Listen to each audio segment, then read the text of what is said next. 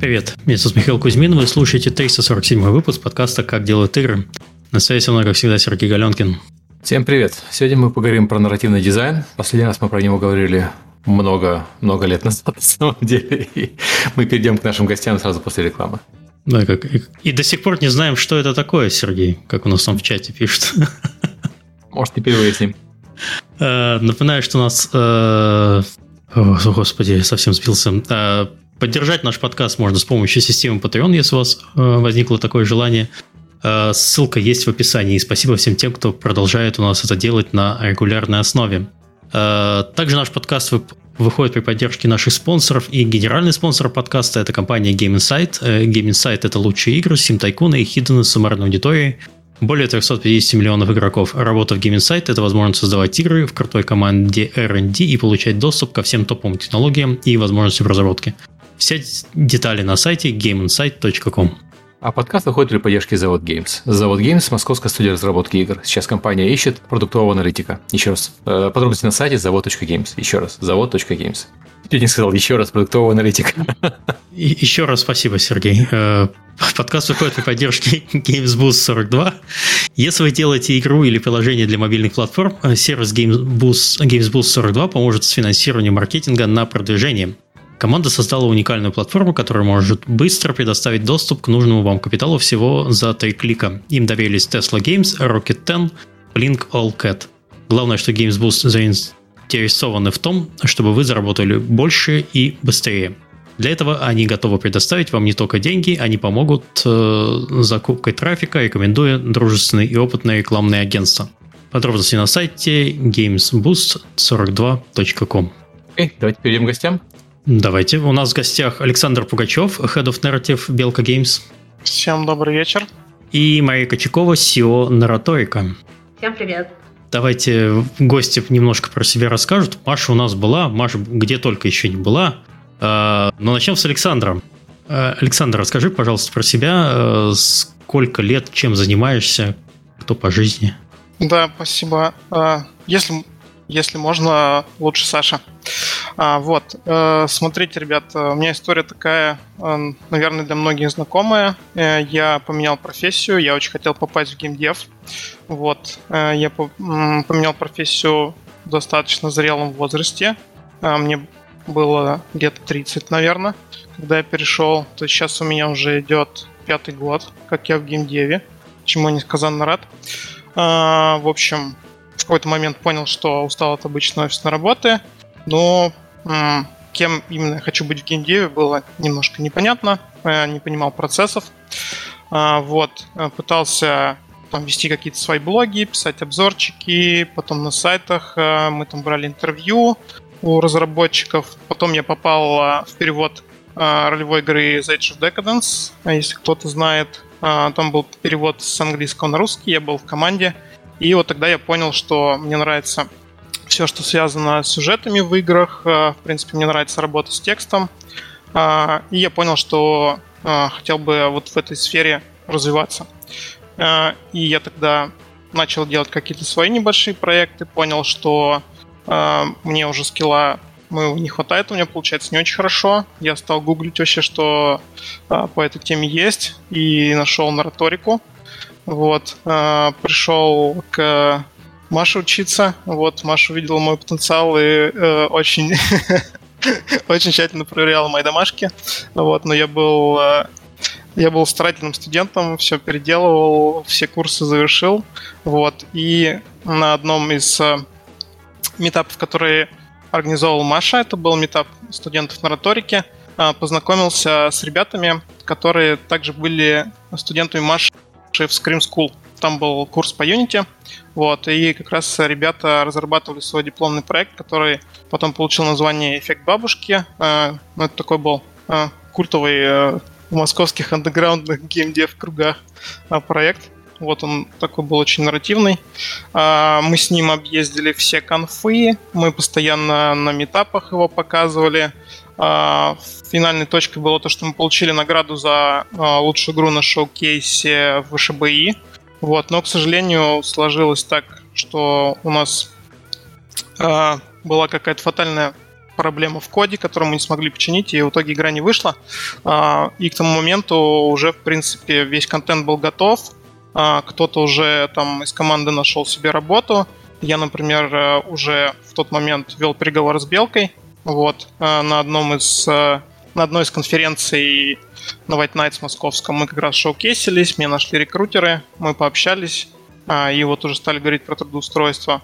И вот, да, бабушку мы не выпустили, но я пришел работать в Белку а, линейным нарративным дизайнером, потом стал лидом на одном из проектов и потом стал хедом. Вот сейчас я работаю, соответственно, head of narrative а, всей Белки. Такая история.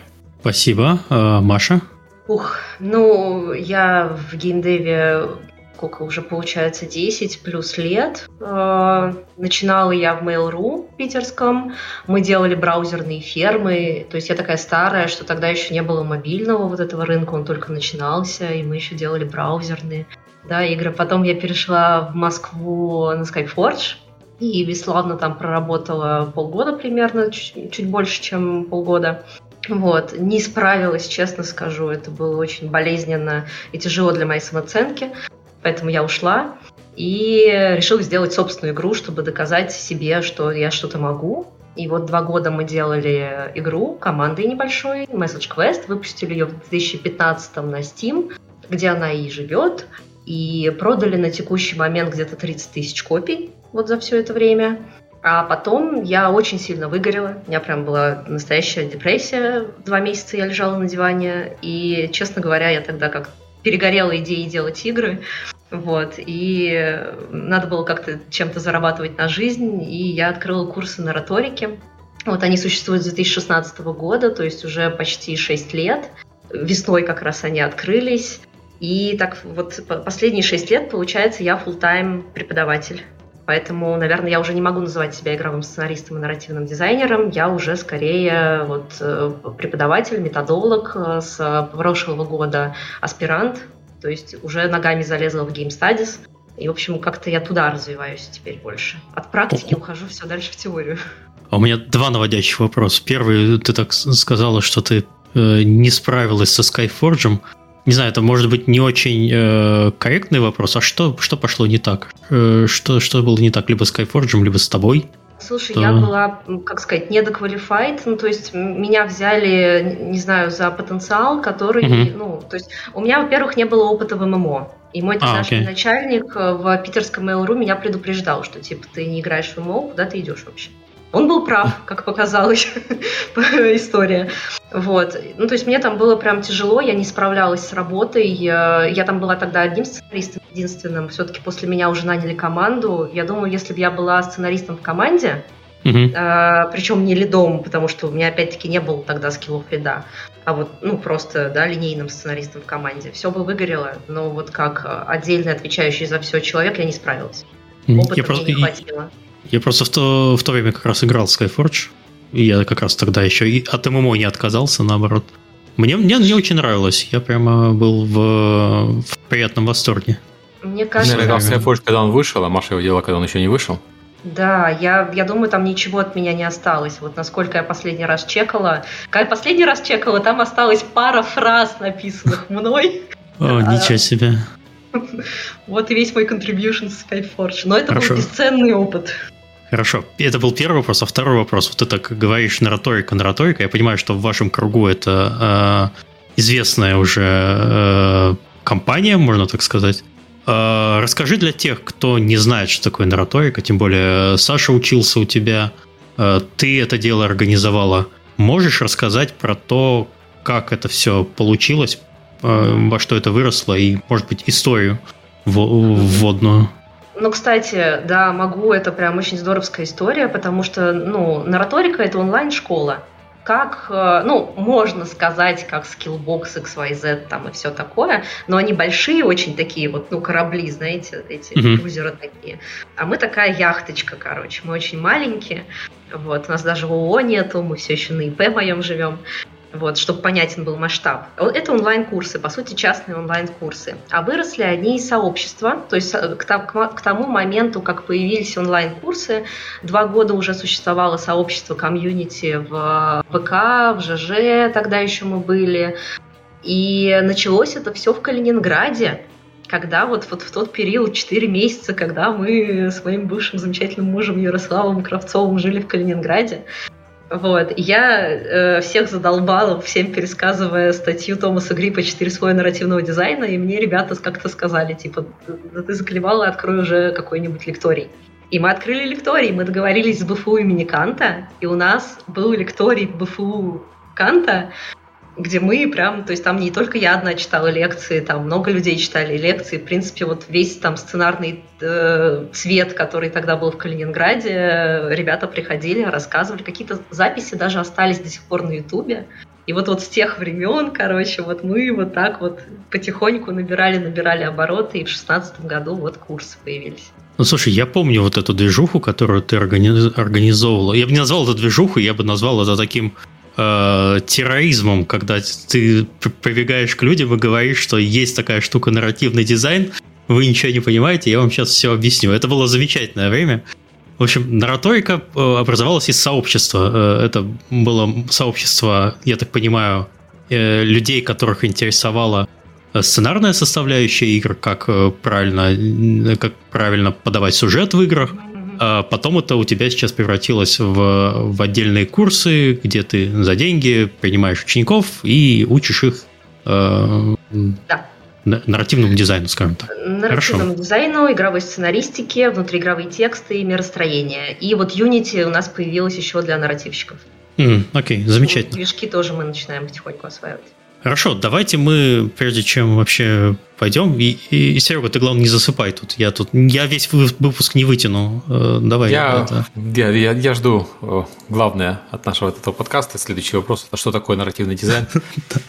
Потому что вот уже много лет, сколько наш подкаст идет, я так понимаю, сколько наркоторика существует, есть у некоторых людей э, непонимание о том, о чем мы вообще собираемся говорить. Поэтому давайте обозначим это. Давайте. Саш, ты не возражаешь, если я тут...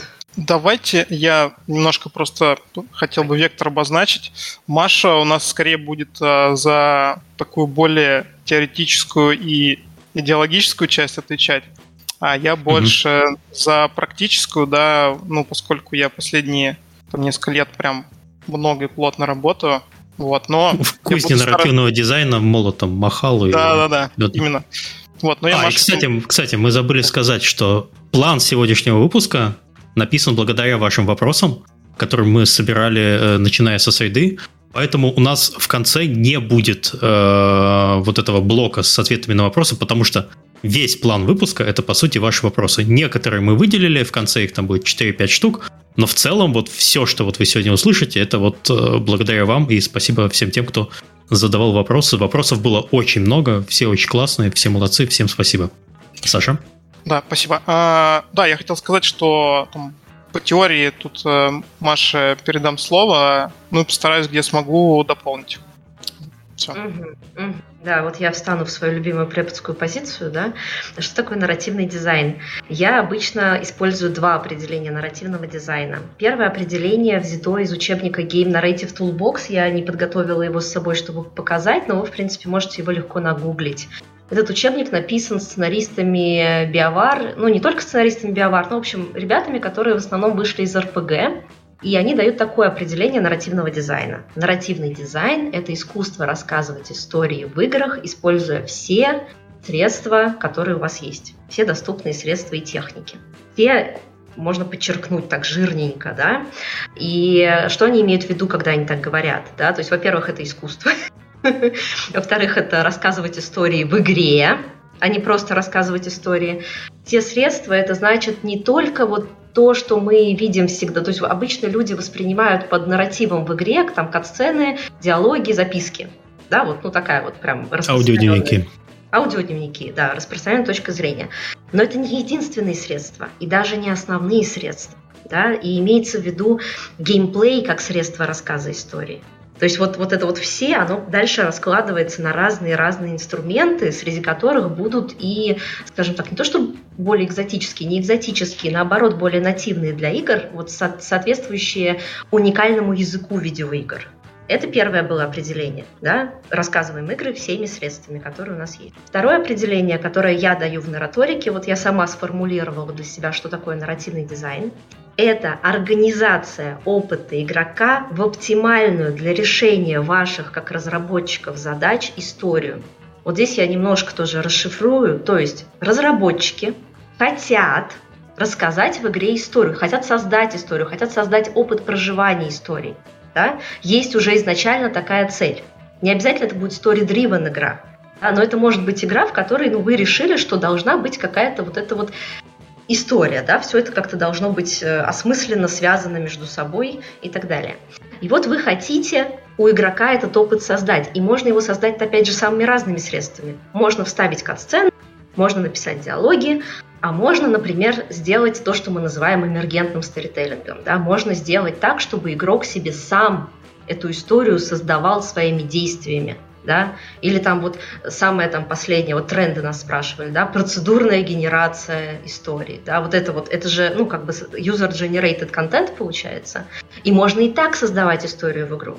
Так вот, значит, разработчики хотят историю, они хотят, чтобы игрок эту историю получил каким-то образом или сам создал, и вот организация вот этого опыта, все попытки, все усилия, направленные на то, чтобы разными самыми инструментами эту историю доставить, заделиверить, вот это и есть нарративный дизайн. Можешь привести примеры нарративного дизайна там из э, нескольких игр? А, да, могу. Сейчас давайте что-нибудь я скажу. Моя любимая игра, вот мой любимый пример нарративного дизайна, да, вот, вот там, не знаю, конек мой любимый. Сабнотика. Вот Сабнотика, она же не выглядит как игра, игра story-driven, правильно? Это выживалка. Вот я, когда начинала играть в Сабнотику, я даже не знала, что там сюжетка есть. А там она есть. То есть игра проходима до конца. Да? Там вообще-то вот, ну, как бы оно есть, но оно так немножко спрятано, приглушено. И вот сценарий, сюжет Сабнотики, он доставляется с помощью некоторых сценок на движке. Там буквально там трех, не знаю, кат-сцен за всю игру, а может быть даже двух начальная и конечная. И вот эти вот записки, опять же, которые игрок везде находит, и так задним числом восстанавливает, какие события происходили на острове, ну, на этой планете до его вообще прибытия. Такой бэк бэкграунд, да? Вот это такая сюжет, ну, как не сюжетная, встроенная такая сюжетка. Дальше есть история прохождения самого игрока. Когда игрок там оказался, выживал, послали шлюпку, он хотел ее, сейчас будут спойлеры, простите, да, Потом он узнает, что, оказывается, планета на карантине, и он заразился этой болезнью. Потом ему надо лекарство от этой болезни. И это сюжет игры, да? Но этот сюжет доставляется через геймплей, через то, что игрок проживает сам. И вот, например, решение не делать кат-сцену, а делать просто сценку. Вот э, там в самом начале игры, да, когда летит шлюпка спасательная, и ее сбивает ПВО, Э, мы на самом деле можем отвернуться в этот момент. У нас никто не забирает управление. Мы даже на этот остров можем не приплыть. Но вот само вот это решение, вот это событие показать именно таким образом, это нарративный дизайн. То есть сценаристика – это то, что, что будет в этом событии. Да? Корабль прилетит и взорвется. Вот это сценаристика. А как мы это будем показывать? Покажем мы это кат-сценой, покажем мы это аудиологом, покажем мы это вот такой вот сценкой, которая будет ну, не, от, не отнимать управление у игрока. Вот это нарративный дизайн. То есть не что, а как? Да. Окей. Да. Все. Все, я понял. Все, всем спасибо. Увидимся через неделю. Всем пока. Саша, у тебя есть что-то добавить? Вот Маша тут нам теории объяснила все, а вот с практической точки зрения или как ты еще можешь что-то добавить, э, рассказать? А, да, ну, я, конечно, я думал, что у меня есть свое определение нарративного дизайна, но это было определение из Game Narrative Toolbox. А, вот, я его так хорошо запомнил, что а, подумал, что оно мое. А, да, тут, в принципе, добавить нечего. Если, а, ну, я вспомнил еще классный пример. А, он не совсем про а, создание повествования, а, но он про, как бы, поддержку повествования через звук. Вот, это пример из э, Uncharted, э, по-моему, из четвертой части. Там смысл был такой. Значит, э, Дрейк там обманывает свою жену и отправляется в приключения, но жена этого не знает. И, и в, тех кат-сценах, где он ее обманывает, играет определенная мелодия всегда. И она минорная. Вот. Но в конце игры, когда все это выясняется, они с женой мирятся, они в этой мелодии меняют одну ноту, и она начинает звучать мажорно. И то есть вот таким а, средством подчеркивается важная сюжетная информация. Вот, мне кажется, очень прикольно. Да, это тоже нарративный дизайн. Mm-hmm. Только это саунд-нарративный дизайн. Кстати, прости, перебью, да. А, и у нас есть даже, вот, например, Денис Злобин, у которого в блоге по саунд-дизайну есть отдельно статьи именно про нарративный саунд-дизайн. То есть это вот, например, не моя совершенно специализация, но это есть отдельно такое направление. Ну да, и как бы нарративный дизайнер вполне себе может рассматривать как часть своей работы участие в саунд-дизайне, да, и подчеркивание каких-то важных сюжетных мест через саунд. Но это только один из примеров, то есть один из инструментов. А так mm-hmm. вот сколько Конечно. игр, столько инструментов. Okay. Uh, то есть получается, что у нас сценарий, сценарист придумывает, что произойдет в игре, а нарративный дизайнер или нарративный дизайнер придумывают, как игрок это испытает. А, да, можно, кстати, вот я тоже такой пример приведу mm-hmm. простой. С, ну, например, с кат-сценами, да, вот с любимыми mm-hmm. неинтерактивными видеороликами, которые вот где-то вставлены, да, в игру. Сценарист пишет сценарий этого ролика, да, команда там синематиков работает над тем, чтобы этот ролик красиво снять, там есть режиссер отдельный, не сценарист, например, да, который этим занимается. А нарративный дизайнер занимается тем, как этот ролик будет в игру вставлен, в каком месте он будет находиться относительно геймплея по балансу, например, да? как игрок будет взаимодействовать с этим роликом, будет ли у него там какая-то интерактивность внутри ролика, как игрок поймет, что ролик начался, как игрок поймет, что ролик закончился, сможет ли игрок вернуться к этому ролику. Да? Вот э, есть такой прием, может быть, вы видели в играх, особенно в AAA часто бывает, когда во время кат-сцены дают немножко шевелить камерой. Mm-hmm. Да? Вот чуть-чуть вот так вот. Это зачем делается? Чтобы до конца управления не отнимать чтобы немножко вот эту вот агентивность игроку оставить там. Казалось бы, это же ну, дурацкое решение, на что оно вообще влияет? То есть оно же ни, ничего вот как бы такого не дает. Но это делают, вот это вот именно нарративный дизайн, да, именно для того, чтобы вот оно воспринималось лучше. А не так, у тебя отняли управление, и ты сидишь такой, да блин, когда же мне уже вернуть? Можно скип, скип, скип. Да, вот это вот все. Вот, вот пример работы на, ну вот, вот как пример кат-сцены, и работа нарративного дизайнера с кат-сценой, и работа сценариста с кат-сценой. Я понимаю, но если там, не знаю, посмотрим на Uncharted, например, да, сценарист придумывает историю, персонаж, ну, начали с Uncharted.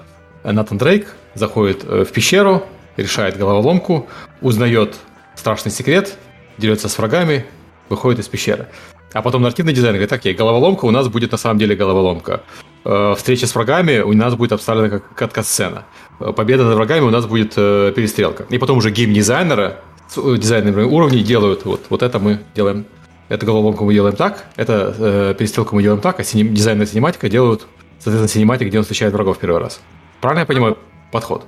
А, там может быть по-разному, на самом деле, в зависимости от студии. Вот э, пример, я, я просто не знаю конкретно, что делать. Я тоже не знаю, как Naughty Dog делает конкретно, да. Да, но я могу привести пример из контрола, потому что нарративный дизайнер, ну, то есть понятно, что сценарист там Сэм Лейк, да, и еще какие-то нанятые райтеры, не все реплики он писал, понятное дело.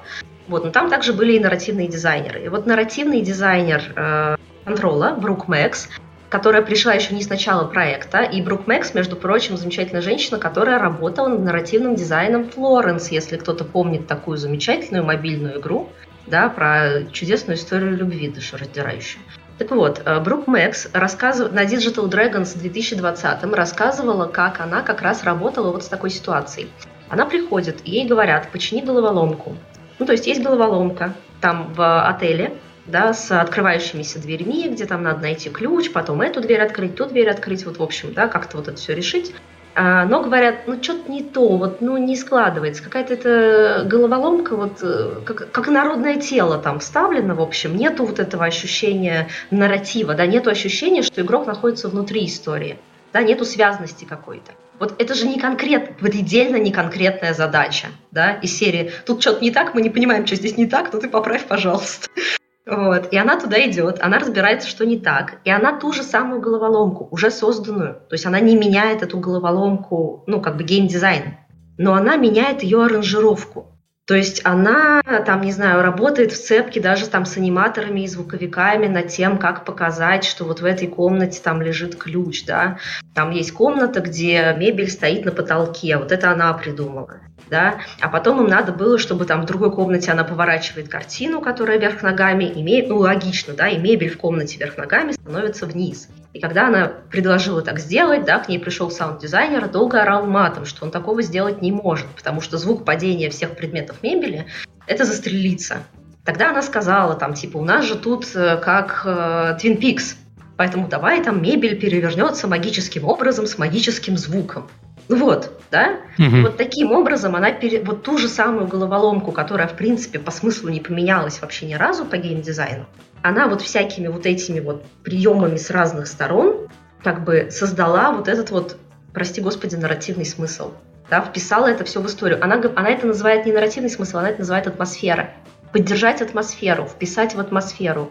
Вот я, я ответила на вопрос? Это, ну как? Да, ответила. Знаешь, на самом деле, получается, если говорить про кино, то роль нарративного дизайнера близка к роли монтажера, наверное. Ой, я бы вообще не некоторой точки зрения. с кино. Я понимаю, да. Я имею в виду, что... Серега пошел на такую территорию, что сейчас... А искусство ли игры? Да-да-да. Что такое игра? Да, да, да. Сейчас мы тут... У нас два часа есть, ага. У нас есть два часа. Сейчас на все вопросы ответим, да. А, да, ребят, я тоже вспомнил, на самом деле, классный пример. А, есть на Ютубе с GDC, по-моему, доклад а, от Telltale. Вот. А, и там, как, по-моему, там даже прикол в том, что это пара, муж и жена, да, а, да а, нарративный дизайнер и игровой сценарист. Они рассказывали, как они в одной из своих игр, а, значит, у них был персонаж, который был занят на какой-то однообразной работе. Вот, и ну, по, по сценарию так было, и там на этом строилось, строился конфликт внутренний. А, ну и, конечно, там они могли бы просто какой-нибудь банальной репликой «Ой, господи, как мне надоел этот конвейер», все решить. Но они придумали, что они сделают именно механику, да, что игроку нужно будет самому прочувствовать это, да, каково это работать на конвейере, какие-то там одинаковые детальки поделать. И это вот тоже ярко выраженная работа нарративного дизайнера. Я про кино почему упомянул? Мне хотелось э, понять, в чем разница между в сторителлинге и в подаче э, истории между играми и кино. Это тема моей научной диссертации. Ну, у тебя есть примерно 15 минут. Защищайся, Мария. Я, ну, почему защищайся? Это наоборот, это моя любимая. А, смотрите, да, ну, на самом деле это немножко камень даже преткновения в нашей там нарративно-дизайнерской слэш-сценаристской тусовке, потому что, понятное дело, что мое мнение о том, что такое нарратив, там, да, как он организован, единственное мнение, это абсолютно нормально, не все мои коллеги со мной согласны, и мы регулярно с ними вот как бы спорим, обсуждаем, с каких-то сторон к этому всему подходим.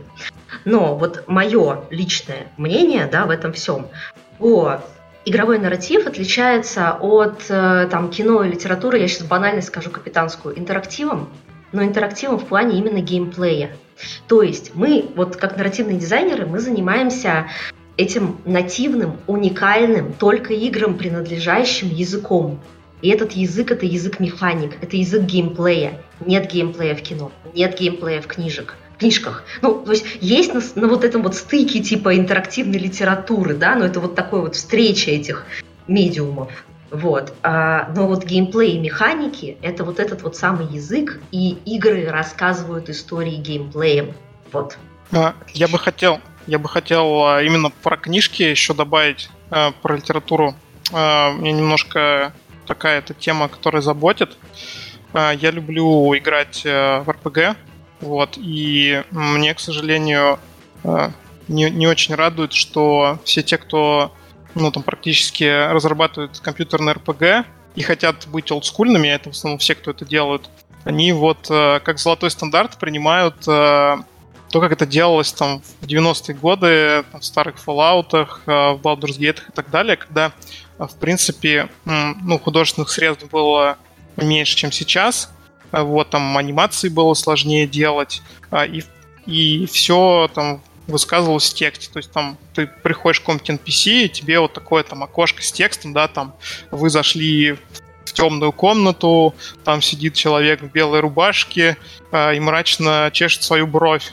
он достает из кармана записную книжку, э, что-то там ищет, потом закрывает и говорит вам «здравствуй». Э, вот, и ну, мне довелось немножко общаться с людьми, которые там как раз этими играми занимались, и они рассказывали, что ну, просто они, они делали то, что им хотелось, у них не было никакого редактора, им никто не бил по рукам, Uh, вот, и все, что попадало в итоге в игры, это, в принципе, был uh, первый драфт, да, то есть uh, они не итерировали это. Но сегодняшние разработчики это за некий золотой стандарт приняли, вот, и до сих пор этим пользуются. Хотя, например, там очень многое можно решать какими-то там простенькими айдловыми анимациями или ну, или банально в диалоге там какие-то вещи показывать, да, там, например, не, не говорить, что там, персонаж удивился, а там, просто в диалоге это показывать и так далее. А, вот. По поводу текста еще хотел сказать.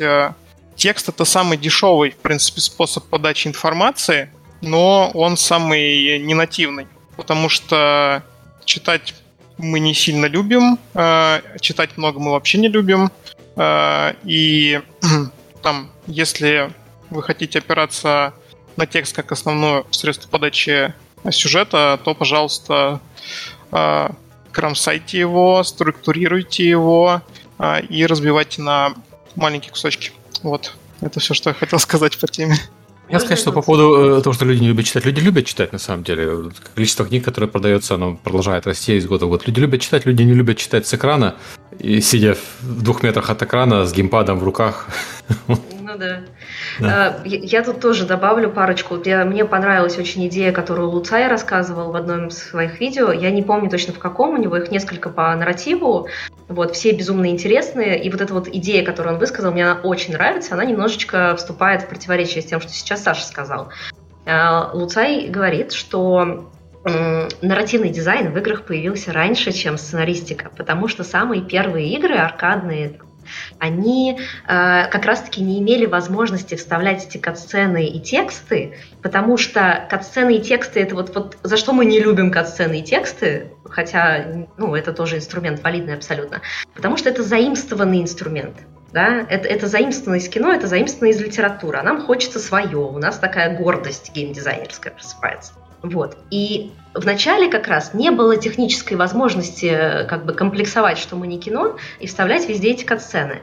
И там какие-то первые игры, вроде того же Missile Command, они как раз рассказывают историю геймплеем, они создают историю геймплеем.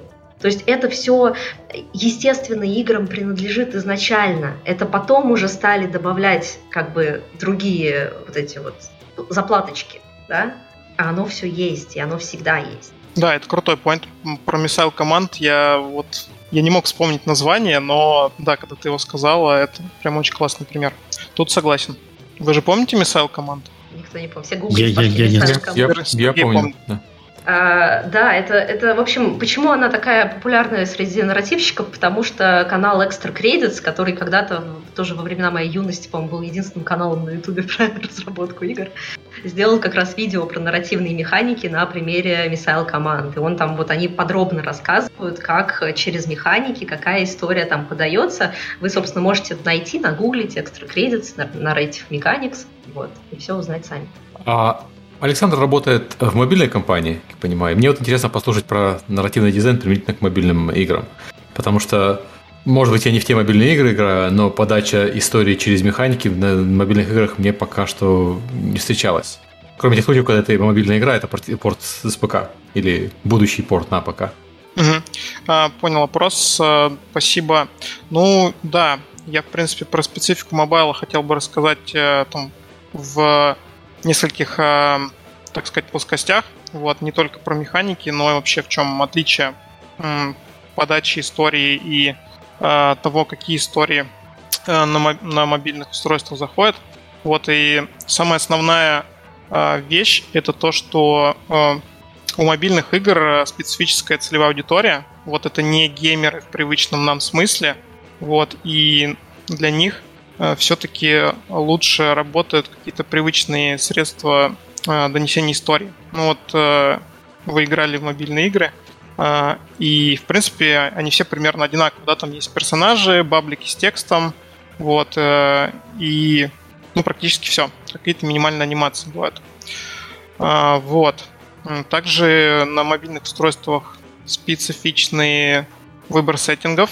В основном самым популярным остается реализм, потому что реализм это понятное максимальному количеству игроков вселенной, да, то есть э, если вы вводите какие-то фантастические допущения, то это всегда откалывает часть аудитории, поскольку мобильное устройство таргетируется на максимальное количество аудитории, то реализм до сих пор остается самым популярным. Вот, есть э, еще э, некоторые сложности с специфическими сеттингами, например, э, вот у нас флагманская игра «Часовщик», она в сеттинге Газламп Фэнтези. Это достаточно редкий такой сеттинг, и его э, иногда путают со стимпанком. Вот, а аудитория этих игр это женщины там 45 плюс, и им стимпанк и вот эти паровые там пауки и машины вообще не интересны.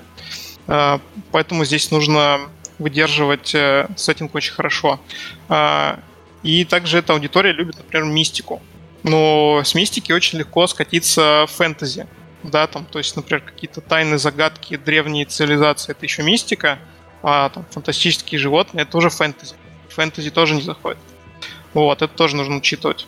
А, плюс к этому есть э, всегда ограничения, потому что внимание игроков, оно такое очень фрагментарное, игровые сессии короткие, а, и поэтому истории, они в основном должны быть достаточно простыми, а, чтобы игрок там, поиграв сегодня 10 минут, и вернувшись завтра, или, может быть, он вернется вообще не завтра, там, через несколько дней, а он плюс-минус мог вспомнить, что там было, потому что там нет каких-то хитросплетений. Вот, и плюс к этому периодически надо игроку напоминать, что вообще происходит. То есть в целом там в сценаристике это не очень хорошо, да, когда ты постоянно об одном и том же говоришь, но здесь этот прием оправдан, потому что он помогает выполнять цель.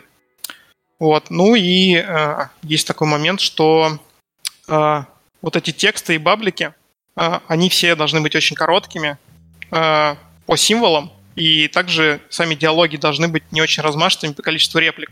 А, потому что там, когда у тебя 3-4 реплики, игрок их, скорее всего, прочитает. Когда он там увидит уже, что там пятая, шестая, восьмая, он там скип нажмет, и вы ему историю не донесете.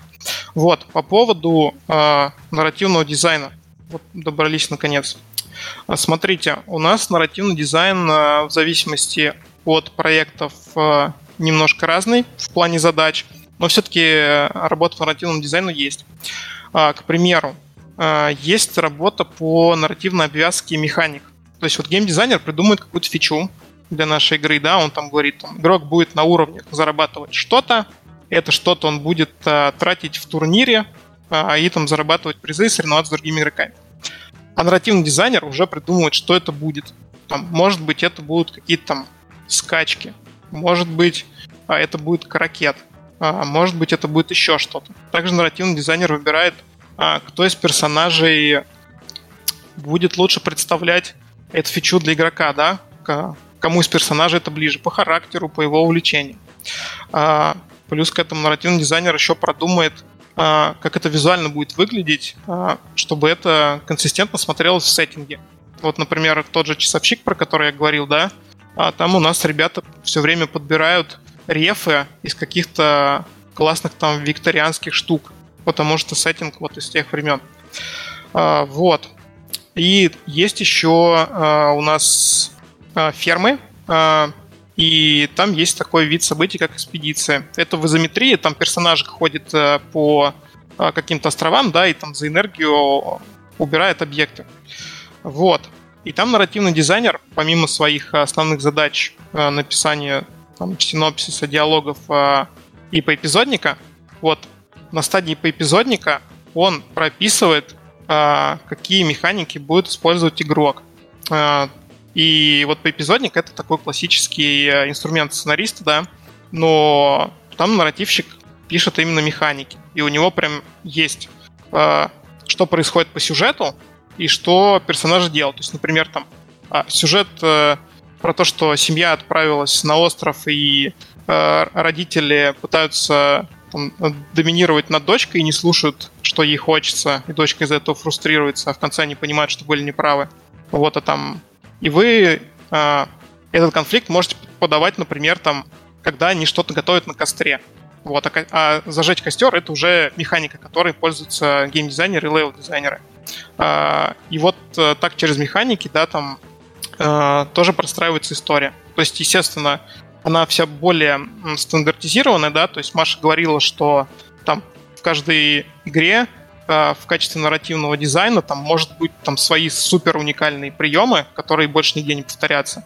Но у нас вот есть э, некоторые ну, такие шаблонизированные вещи, которыми мы пользуемся. Окей, okay, это на самом деле было очень интересно. Uh, Спасибо. Спасибо. А, по э, документации, по тому, как это все ведется, есть э, что рассказать? И по мобильной игре, и не про мобильные игры тоже. А, вот все вопросы по документации я бы хотела отправить просто ребят. Есть у Ромы Ильина в блоге Роман Ильин, он гуглится. А, можно э, погуглить так, Роман Ильин, ПО для сценаристов.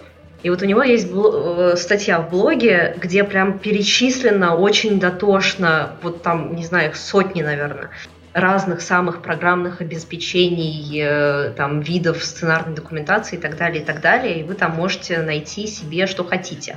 Потому что никакого единого стандарта документации в индустрии нет и даже быть не может. Вот, вот оно отличие от кино. Кино как раз одинаковый сценарий везде, да, там американка, она даже у нас уже используется. Это Final Draft все берут или, или аналоги Final Draft подешевле? Да, Кит-сценарист, вот бесплатная программа, где можно писать вот этой американкой. И это из, связано с продакшеном, да, им нужен этот унифицированный сценарий. А у нас вот каждый раз под каждую новую игру будет документация создаваться отдельно. И вот у нас нету одного документа, сценарий игры, и никогда его не будет. Это всегда пак сценарной документации который может состоять из excel таблиц, да, там квесты, те же самые диалоги, там предметы их описания и так далее, да, из каких-то программ с развилками, вот э, как они называются, господи, блок-схем. Артися. Artisy, да, даже Twine так используется. Я видела, что Twine так используют. Но Draw.io так используют, Mira так используют. И вот разные аналоги, да. Там и вордовские файлы могут быть. Там могут, может быть Википедия, да. Обычно как раз Библию мира, ну, в Википедии пишут, потому что это очень удобный формат. Ну, то есть вот, вариантов очень много, и это каждый раз делается под новый проект заново. И как э, принцип, по которому это делается, это удобство команды. И вы как бы заранее знать, что удобно будет команде, очень сложно. Поэтому как бы говорим словами через рот, да, делаем как-то, показываем, получаем обратную связь, переделываем. И так пока не, не выработается вот этот вот формат, который будет всем удобен и в котором вы будете дальше работать.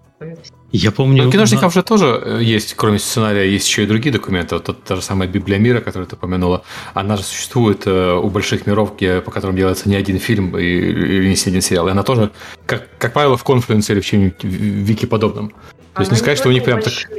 Да. Ну, то есть э, даже вот э, буквально, по-моему, только что вышла статья, кстати говоря, у Алексея Колесникова на ТТФ про нарратив в казуалках. Вот кому интересно, да, про работу нарративного дизайнера в казуалках. Вот прям, стать, вот прям к выпуску нашему вышла статья. И, и там он рассказывает, что вот на Гарденскейпсе есть своя Библия мира, где вот все... Я, я имел в виду кино и сериал. Я имел в виду, что у них а. тоже есть Библия мира, как, как и у игр, у игр. Потому что да, у них тоже да. большие миры. А Извини, что я перебил. А, да, я просто вспомнил, что э, на Дивгаме я работал на стенде, и к нам пришел человек пообщаться. Э, он из компании, которая занимается... Они делают э, программу искусственный интеллект, которая форматирует э, документацию сценарную для кино. Вот, и он пришел на, на игровую конференцию именно с той целью понять, нужна ли вообще такая штука э, при разработке игр. Вот, и мы с ним там долго-долго-долго общались, и я пытался ему рассказать, как у нас все устроено. Я примерно так и сказал Маше, что там просто зоопарк, нету никакого стандарта, каждый делает, что хочет. Это у тебя документация может состоять из э, бумажки в Word, Excel-таблички и пачки жвачки которая лежит Кстати, рядом, но она обязательно нужна в итоге для того, чтобы понять, как это все работает. Сценарий для катсцен все равно пишет тоже американка, на самом деле. Ну, по крайней мере, по моему опыту, вот когда катсцена, это вот э, Final Draft и, и его аналоги. Это и раскадровка и все остальное, да. Ну, у него да. там была интересная, интересная штука, которая из текста, который у тебя написан в сценарист, он раскидывает автоматически таски, например, э, команде пропсов, которые должны приготовить. Вот у тебя в тексте упоминается, что э, человек там сидит на стуле, э, не знаю, читает книжку какую-то, и вот она автоматически выдает задачи по тексту, вот пожалуйста, подготовьте нам стул, подготовьте нам э, книжки, вот вам на это, на это исполнение. Это такая, такой таск-трекер, совмещенный с, со сценарием, с экспортом, с импортом. Он еще с какими-то тоже там софтами профессиональными работает, то есть у них там все хорошо. И вот э, они заинтересовались, нужно ли что-то такое в геймдеве именно там для работы и для раскидывания тасков именно по, э, по индустрии. У меня сразу же в голове там идеи, конечно, закрутились, но э, не уверен, что у нас это все сработает именно по той самой причине, про которую Маш сказала, что каждый пишет свой, свой велосипед. Неизвестно, кстати, почему. А у нас, кстати, вот между проектами все работает э, плюс-минус одинаково. Вот, и набор э, средств у нас достаточно такой простой и минималистичный. Э, мы всегда начинаем в Google Доках. Вот, у нас есть, например, шаблоны ивентов, которые у нас постоянно на потоке идут. Э, и там ребята уже знают, как все разделы правильно заполнять. Вот, и мы начинаем с обычного Google документа, э, и в нем мы обсуждаем все спорные вопросы. Вот. Когда все эти вопросы, все комменты обработаны, он тогда mm-hmm. отправляется в Confluence, уже чистенький. Вот и в Confluence лежат уже все стопроцентно утвержденные документы. Вот. Э, также мы используем э, Google таблицы, ну потому что, я думаю, многие сталкивались, просто локализации там хранятся, да, у вас там все ключики и все тексты на всех языках, нет, э, тянутся в проект. А, у нас на в таком виде приходит от партнеров, но потом перекладывается внутренний инструмент. А, ну вот у нас, понял. А, внутреннего инструмента нет, но вот с Google таблицами все работают.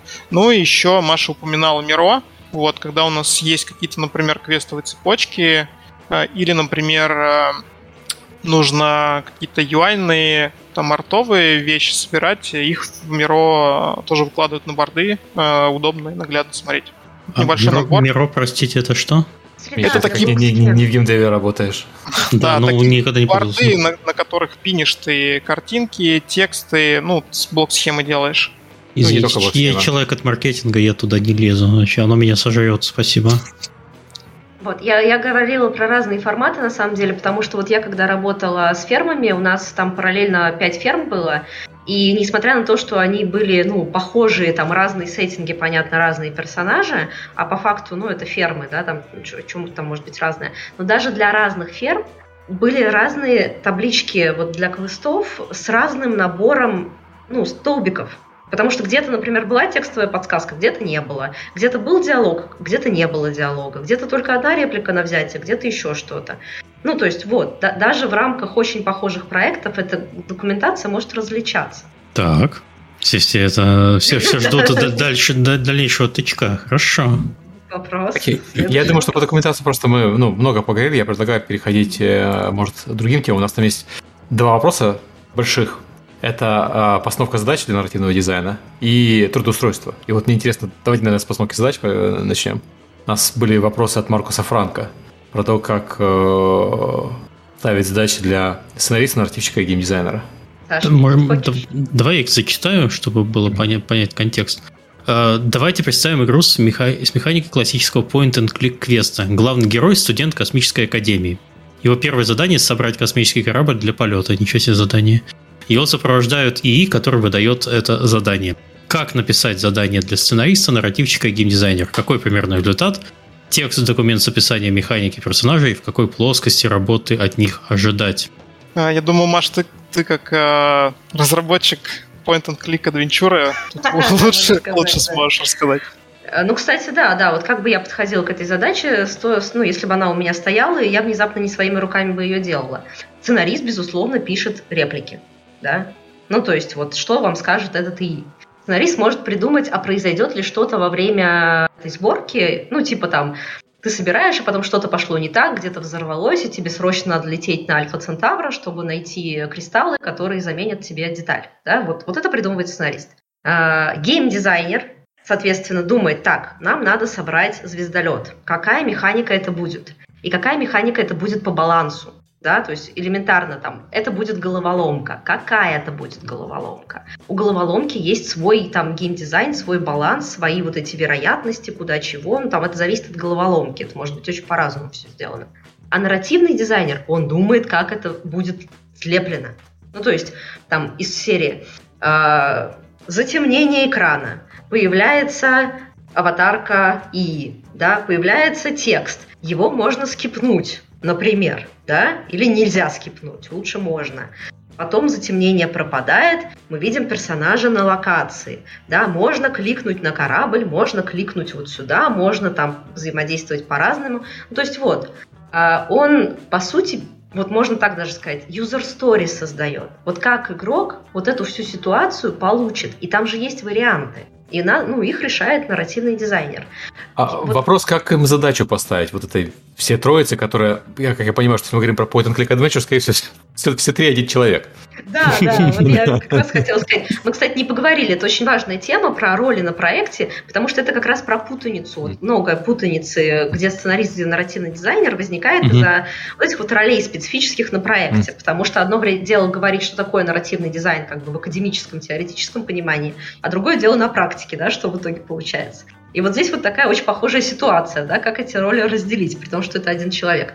Ну, вот, не знаю, может быть, я не до конца понимаю вопрос, но вот как я сказала, я бы так и ставила. То есть сценаристу написать реплики, э, геймдизайнеру придумать головоломку сбора корабля, нарративному дизайнеру, да, сделать так, чтобы эта сцена была драматургически... Я веду, какой входной, какой входной документ получается? То есть наша задача, э, персонаж собирает э, космический корабль. Э, как, какой входной документ? Э, может быть, это единый входной документ для всех трех, и каждый из них просто берет свою задачу. Ну, скорее всего, опять-таки, повторюсь, это один и тот же человек, который, скорее всего, сам себе задачу ставит. Да, вот. и сам себе э, пишет эту историю, да? Да, да. Ну, просто point and click это такой жанр, где обычно все делается малыми силами. Команда из нескольких человек. Ну да. Не, ну это может быть там, не знаю, мема сверху из серии. Вот нужна сцена, где там mm. герой собирает корабль. Давайте вот вас трое решайте, короче. Там ты пишешь, ты головоломку дизайнишь, ты соединяешь. Mm-hmm. Вот. Там, по-моему, про... Да, может, мы, кстати, про роль поговорим. Понимаешь, просто э, я, я почему говорю про в, в, в продуктовой э, э, части геймдева, когда мы говорим про сервис и так далее, есть понятие ванпейджеров, да, когда у тебя на, на один листочек ставится задача, и тебе ставится задача, окей, Э, я не знаю, любимый э, вопрос нашей аудитории. Игрокам нужна корзина. Ты пишешь, вот, вот нужна корзина. Корзина нужна, чтобы в нее можно было положить несколько предметов и купить одной кнопкой, а не тремя кнопками, например. И ожидания от корзины вот у игрока такие-то, у пользователя такие-то. И это все должно вместиться в одну страничку, а потом уже на основании этого одностраничного документа, который постановка задачи. Каждый отдел пишет отдел там e-commerce садится, ага, окей, у нас должны быть э, айтемы, значит, нам нужно в системах, чтобы хранить э, айтемизацию. Там отдел, э, он же, они же смотрят, так, нам потом надо учитывать каждый из них, как прошел, и для каждой из них отдельно записывать налоги, потому что игрок может захотеть зарефандить один из предметов. UI говорит, да, нам нужно много предметов, у нас могут быть разные экранчики, и нам надо придумать, как все эти предметы изображать, чтобы игрок не запутался даже на маленьком экранчике и так далее. Но у тебя входной документ это одна буквально одностраничный документ, который создает эту гигантскую просто кучу э, технических заданий, которые каждая команда ставит сама себе. Да, и, скорее всего, в такой story-driven игре, как Point and Click, которая, в общем-то, mm-hmm. и есть интерактивная история очень часто, этим документом как раз будет выступать какой-то сценарий, просто в отличие mm-hmm. от киносценария он будет неподробный. То есть это синопсис mm-hmm. вот такой, по сути, да, то есть документ с общим описанием, что вообще происходит, коротенький. Mm-hmm. Окей. Okay. Да, я хотел тоже тут э, немножко из своей практики добавить. У нас в качестве э, такого, ну, у нас, в общем, есть такое понятие в компании, как фичи-овнер, вот. Э, и на разных, э, собственно, на разных форматах работ фичовнер разный. Например, когда делается механика, там фичовнер геймдизайнер, а, например, когда какие-нибудь сюжетные лайвопсы, там фичовнер это нарративщик. Вот. Э, и, соответственно, когда фичовнер геймдизайнер, это какая-то механика, он расписывает ТЗ, и у него в ТЗ там есть отдельный блок, который называется нарративная обвязка. Вот. И, и когда ТЗ готово, на нарративщика падает задача э, написать нарративную обвязку, ссылка на ТЗ. Нарративщик читает ТЗ, разбирается, что это за механика, э, и уже там э, предлагает варианты, какого он персонажа видит, с какой подачей, э, как это все будет выглядеть. В тех случаях, когда сам нарративщик, фичовнер, э, он уже выступает как бы заказчиком для э, своих коллег, там, например, для художников, да, он там, когда пишет поэпизодник, он придумывает, например, какие будут ключевые объекты на карте, или вообще там как бэкграунд будет выглядеть. А, он уже сам как пишет это техническое задание для своих коллег. Вот. И поскольку вот эти сюжетные LiveOps, они шаблонизированы, тут никакого, никакой проблемы с постановкой задач нет. Все просто ребята знают уже, как по шаблону работать, и на потоке все это прекрасно делают. Вы не хотите поговорить о ролях? И э, это связано как раз с трудоустройством, между прочим, потому что... Давай поговорим имеет... про, про роли, давай. Да, имеет отношение к вакансиям. Это же вот прям боль. И я видела по вопросам аудитории, то есть там, наверное, вопросы по трудоустройству лидировали просто по количеству в этом во всем списке вопросов. Вот что вообще происходит с вакансиями, да? Почему там разные студии называют там нарративными дизайнерами, сценаристами примерно одно и то же, да, например? Почему мы читаем вакансию нарративный дизайнер, а там стоит писать диалоги, придумывать сюжет, лор, и так далее, да, причем тут, ну, то есть у меня каждый раз пригорает просто в этот момент, потому что э, я терпеть не могу, когда нарративный дизайн используется как новое модное слово для сценаристики да, когда вот типа это работа сценариста, но потому ну почему-то вот как бы люди услышали нарративный дизайн где-то от меня, возможно, и как бы это очень грустно. И у них травма после этого. У меня травма после этого. У всех травма после этого. Вот, ты говоришь, нарративный дизайн это не сценаристика. Люди такие, что, нарративный дизайн это сценаристика? Когда цитаты из Маши, нарративный дизайн это сценаристика. И такой, просто головой об стену бьешься. Вот. Эм, Короче, суть в том, вообще, э, ну вот мы много говорили, что такое нарративный дизайн, мы много говорили, чем он отличается от сценаристики, но вот теория это одно, практика это другое. И у нас как бы особенность разработки в том, что действительно очень часто на проекте один и тот же человек выполняет обе роли. Вот и вся причина путаницы. Не потому, что люди не понимают разницы, а потому что, ну вот мы нанимаем одного человека и на задачи сценариста, и на задачи нарративного дизайнера, но нам проще в шапке, ну то есть мы не будем в шапке писать сценарист слэш нарративный дизайнер. Хотя так тоже делают, я видела, что так делают, да, но не все. Ну, там кто-то ставит просто, вот, вот судя по описанию вот э, из статьи Леши Колесникова как раз, Миша, а, ну, вот, У меня просто а, фокус, камера решила, что лицо у меня там сзади. Почему-то. Э, ну вот, значит, из статьи Леши Колесникова я делаю вывод, что, ну, то есть, когда он там пишет, что их нарративные дизайнеры там пишут текстовые реплики, я вижу, что, скорее всего, у них просто, ну, как бы обе сферы задач выполняет один и тот же человек, который шапочно назван нарративным дизайнером. И все, вот, вот и вся как бы проблема с ролями. Не, не так уж это и критично на самом-то деле, как я считала еще год назад.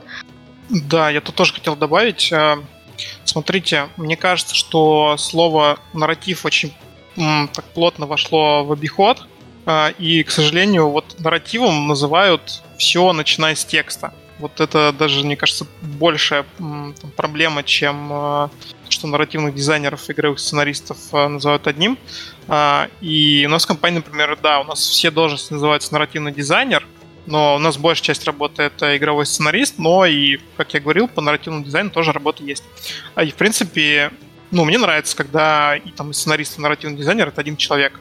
Потому что вот, ну, ты как бы полноту всей вот этой подачи, да, и художественных средств, и самого сюжета а, и имеешь на руках.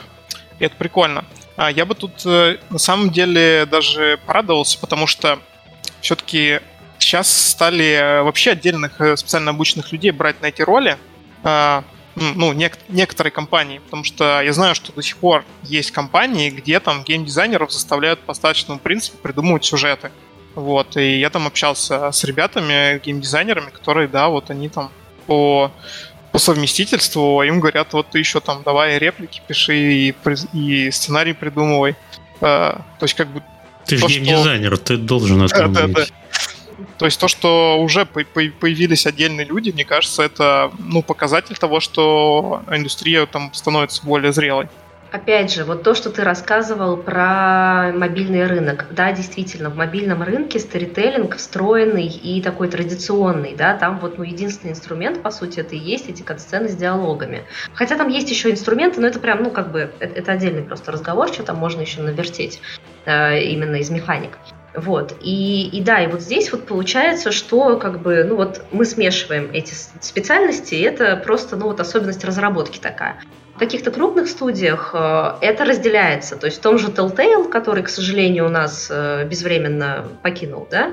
Ну, они было... заново жили. Да? Да. я не знала, круто. Ну, это, наверное, хорошо, да? А это те самые Telltale? Э, часть людей те самые, часть нет. Ух. Компания это просто, Миш, как, как говорит, тот же самый Blizzard или не тот же самый Blizzard. Mm. Окей. Ну, в общем, вот э, в Telltale они очень довольно были, как сказать, открытые в плане коммуникации, они очень много докладов разных делали, и у них эти роли разные, и в том числе к нам, например, на риторику приходила, в том числе преподавать Эмили Грейс Бак, которая работала и сценаристом, и нарративным дизайнером на разных проектах. То есть на одном проекте она была сценаристом, и она писала историю, а на другом проекте она была нарративным дизайнером. И вот, например, в Telltale со спецификой их игр, да, это интерактивная киношечка такая, э, нарративные дизайнеры занимались стыками.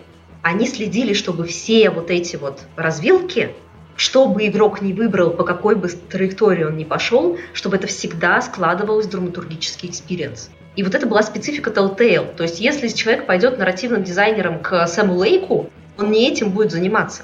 И в этом еще проблема определения специальности, потому что вот игры разные, и задачи нарративного дизайнера будут отличаться в зависимости реально от механик. Вот.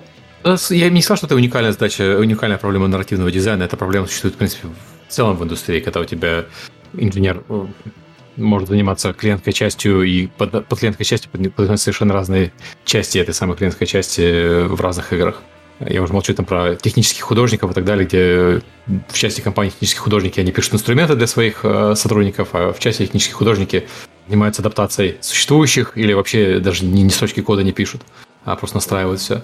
Я вот, кстати, к нашему подкасту поресерчила. Ну, мы вообще, кстати, с э, Сашей ресерчили вот все игры, которые, про которые вы спрашивали, да, как там с нарративным дизайном. Мы, мы можем про это поговорить, мы готовы, мы сделали домашку. И э, ради интереса, а, там, можно, да, я прям сразу вопрос вспомню, может быть, Миш, ты его зачитаешь, где спрашивали про вот киберпанк и Форзу, Фифу и цивилизацию. Так, так, сейчас. Там. А, ага, да. И задает Алекс М. Моралес. И если несколько нарративных дизайнеров трудятся над условным киберкан, киберпанк, это понятно. Но насколько велика роль нарративного дизайнера в таких проектах, как, к примеру, Forza, FIFA и Sid Meier's Civilization? Так вот, э, вообще, кстати, большая проблема, что у многих игр нельзя найти кредиты всей команды. Ну, то есть это вот нам мешает немножко угу. установить правду истину, да, кто тут что делал. Но я погуглила, я погуглила Форзу, я гуглила Фифу, я гуглила цивилизацию. Там везде написаны райтеры. Вот, кстати, нас еще спрашивали о разнице между райтером и сценаристом. Ну, с моей точки зрения, никакой разницы нет. Райтер — это и есть сценарист, писатель, короче, который... Ну, мне кажется, райтер — это просто... Геймрайтер — это то, что у нас называется игровой сценарист. Ну да, ну часто и у нас называют их райтерами, копирайтерами их называют игровыми. Ну то есть это просто название должности, оно может по-разному звучать. Меня, я помню, вообще в, записывали в трудовой как редактора, я очень печалилась по этому поводу. Вот, ну, как бы я была сценаристом по факту. Ну вот, mm-hmm. э, то есть там записывали, э, там пишут райтеров в этих проектах. И что-то мне подсказывает, что там действительно отдельной выделенной должности нарративного дизайнера не было, и, возможно, даже не возникало потребности, потому что не совсем про это игры. Но очень интересно было посмотреть список э, работников в Кибербанке, Потому что там помимо того, что, во-первых, надо понимать, вот есть такая прикольная штука, что у D-проекта они даже не всегда пишут нарративный дизайнер. У них может не быть в команде нарративных дизайнеров, потому что они эту же работу называют квест-дизайнер. Вот везде, где написано квест-дизайнер, это нарративный дизайнер на самом деле, потому что это специальный человек, который берет сюжет, который ему дали сценаристы, и квесты его перекладывает. И есть отличный доклад Филиппа Вебера, когда он приезжал на DevGam, дай бог памяти, 17 или 18 год это был. И он прям на примере одного квеста Ведьмака рассказывал про вот эту работу квест-дизайнера, да, то есть вся эта информация в сети есть, вы можете все это нагуглить и найти. Но, значит, эти квест-дизайнеры, там помимо квест-дизайнеров еще есть э, замечательные, господи, сейчас найду что-нибудь прикольное, э, боже мой, там есть лид, э, господи, прости, те, я немножко вот, да, здесь терялась, там есть лор-кипер, Короче, человек, который отдельно лором, например, занимается, да. Вот. Есть э, дизайнер нарратива Open World, например. Open World Narrative Coordinator есть, да. Там э, Senior Quest Designer, это как раз понятно. Ну, то есть там есть какие-то нарративные адвайзеры, там нарратив, Narrative Production Coordinator. Вот это, кстати, очень интересно. Это, наверное, отдельный ПМ, который занимается работой нарративной команды. Ну, то есть вот, да, сколько всего там может быть интересного?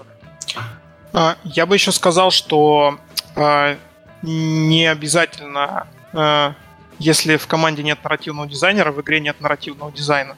И не обязательно нарративный дизайнер э, это тот, кто занимается нарративным дизайном. Это важно понимать. Да. Мы, даже мы с Машей как-то обсуждали после Дивгама, я помню, что часто бывает такое, что там подходишь к какому-нибудь стенду с игрой, э, и там начинаешь, ну, играешь, там начинаешь что-то про нарратив спрашивать, и там что говорит, не-не, у нас нет никакого нарратива, вот, а игра прям, ну, нарративная, и видно, что, видно, что просто у них нету диалогов в игре, ну, как бы какое-то повествование прям явно с самого начала чувствуется. И они вот, э, как бы, имея в виду, что у них нет там диалогов и текстов, они тебе говорят, что у нас нет нарратива.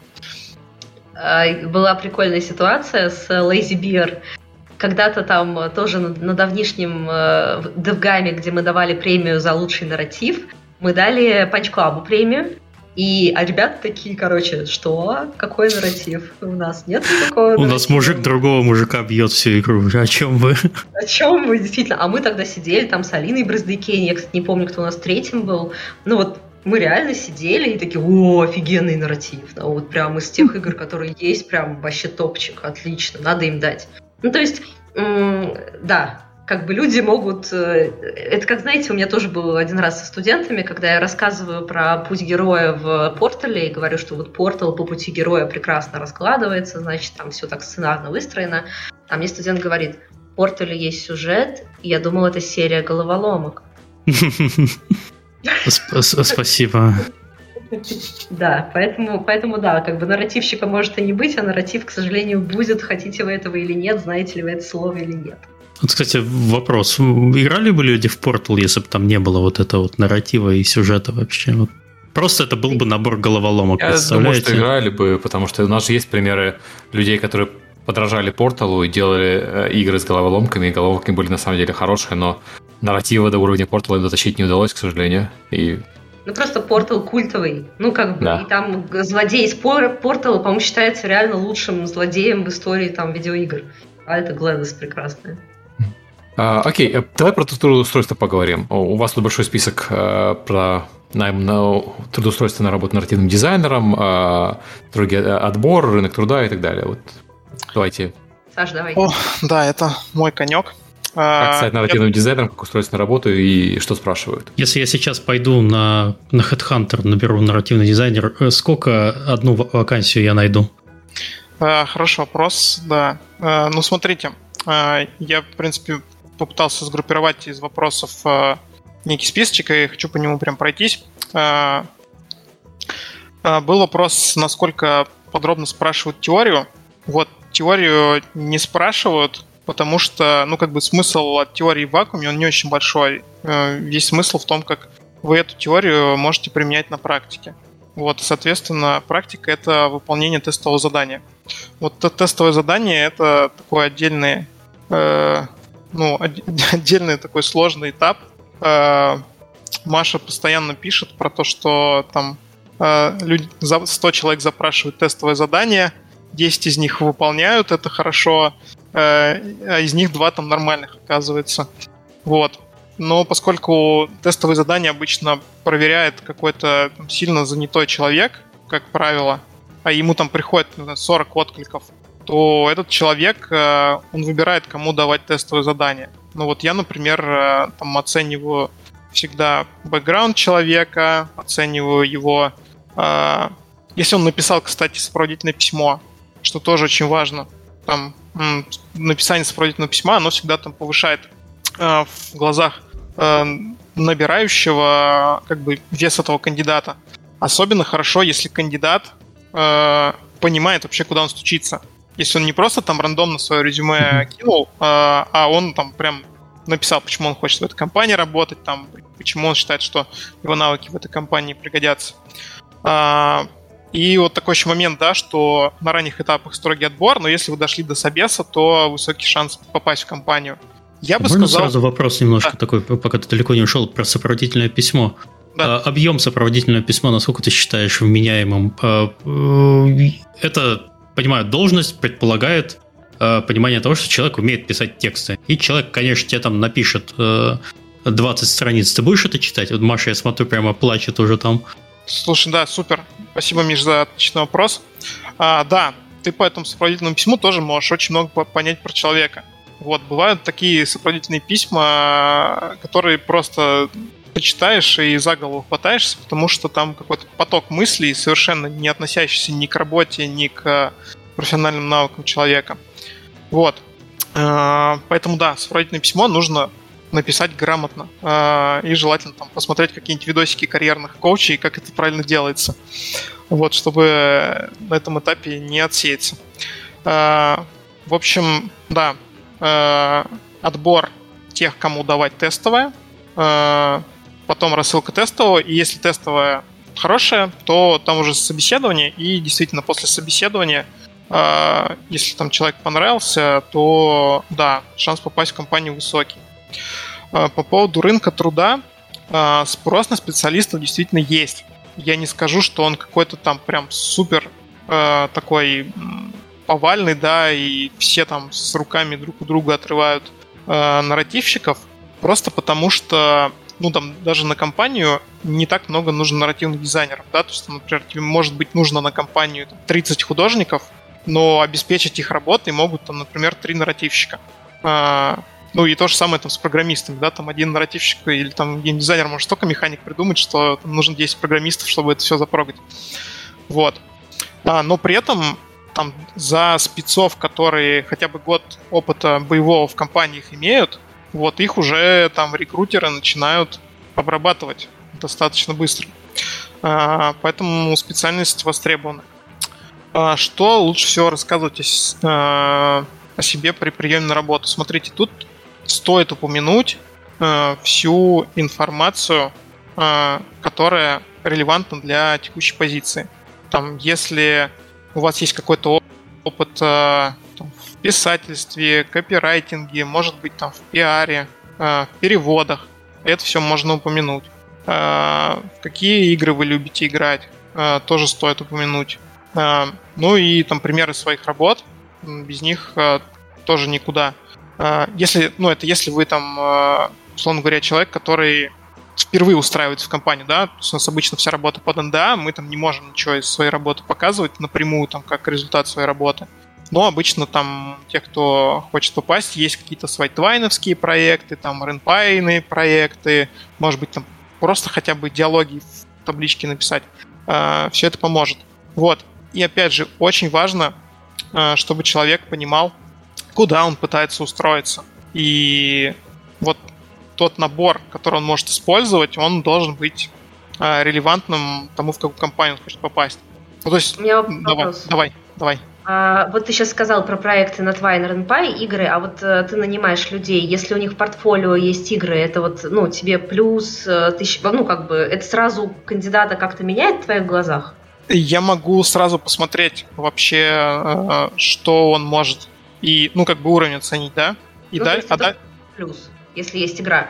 Ну, конечно, плюс. Э, конечно, плюс, потому что ну да, я повторюсь, если к тебе пришел там человек просто с каким-то желанием, да, и без ничего, там, типа хочу, э, но мне ничего нет, конечно, сложно оценить, да, и риск того, что там, ты потратишь на это время и никакого выхлопа не получишь, он высокий конечно, лучше хоть как-то на этом этапе оценить кандидата э, по его скиллам. Вот. Э, вопрос, нужны ли джуны? И мой ответ – да, джуны нужны. Э, и мы джунов тоже нанимали, и мы даже специальную программу по менторству разработали. И спасибо Маше, что она выложила бесплатную методичку. Вот, я по ней с ребятами там, занимаюсь и домашки им даю. А, там прям все, что, все, что нужно есть. А, вот. Почему нужны джуны? Объясню. Иногда джуна намного проще обучить под свои стандарты, а, чем какого-то человека с уже а, имеющимся виженом. Вот. А, и по тестам бывает видно, что какие-то люди, которые в других компаниях работали там и хотят к тебе устроиться, видно, что у них там уже какие-то есть свое понимание, как должно быть, и оно не совсем попадает в то, как у тебя все устроено. А джун, он такой, он пластичный, да, то есть э, э, джуна в джуна проще вложить там все, что тебе нужно для последующей работы.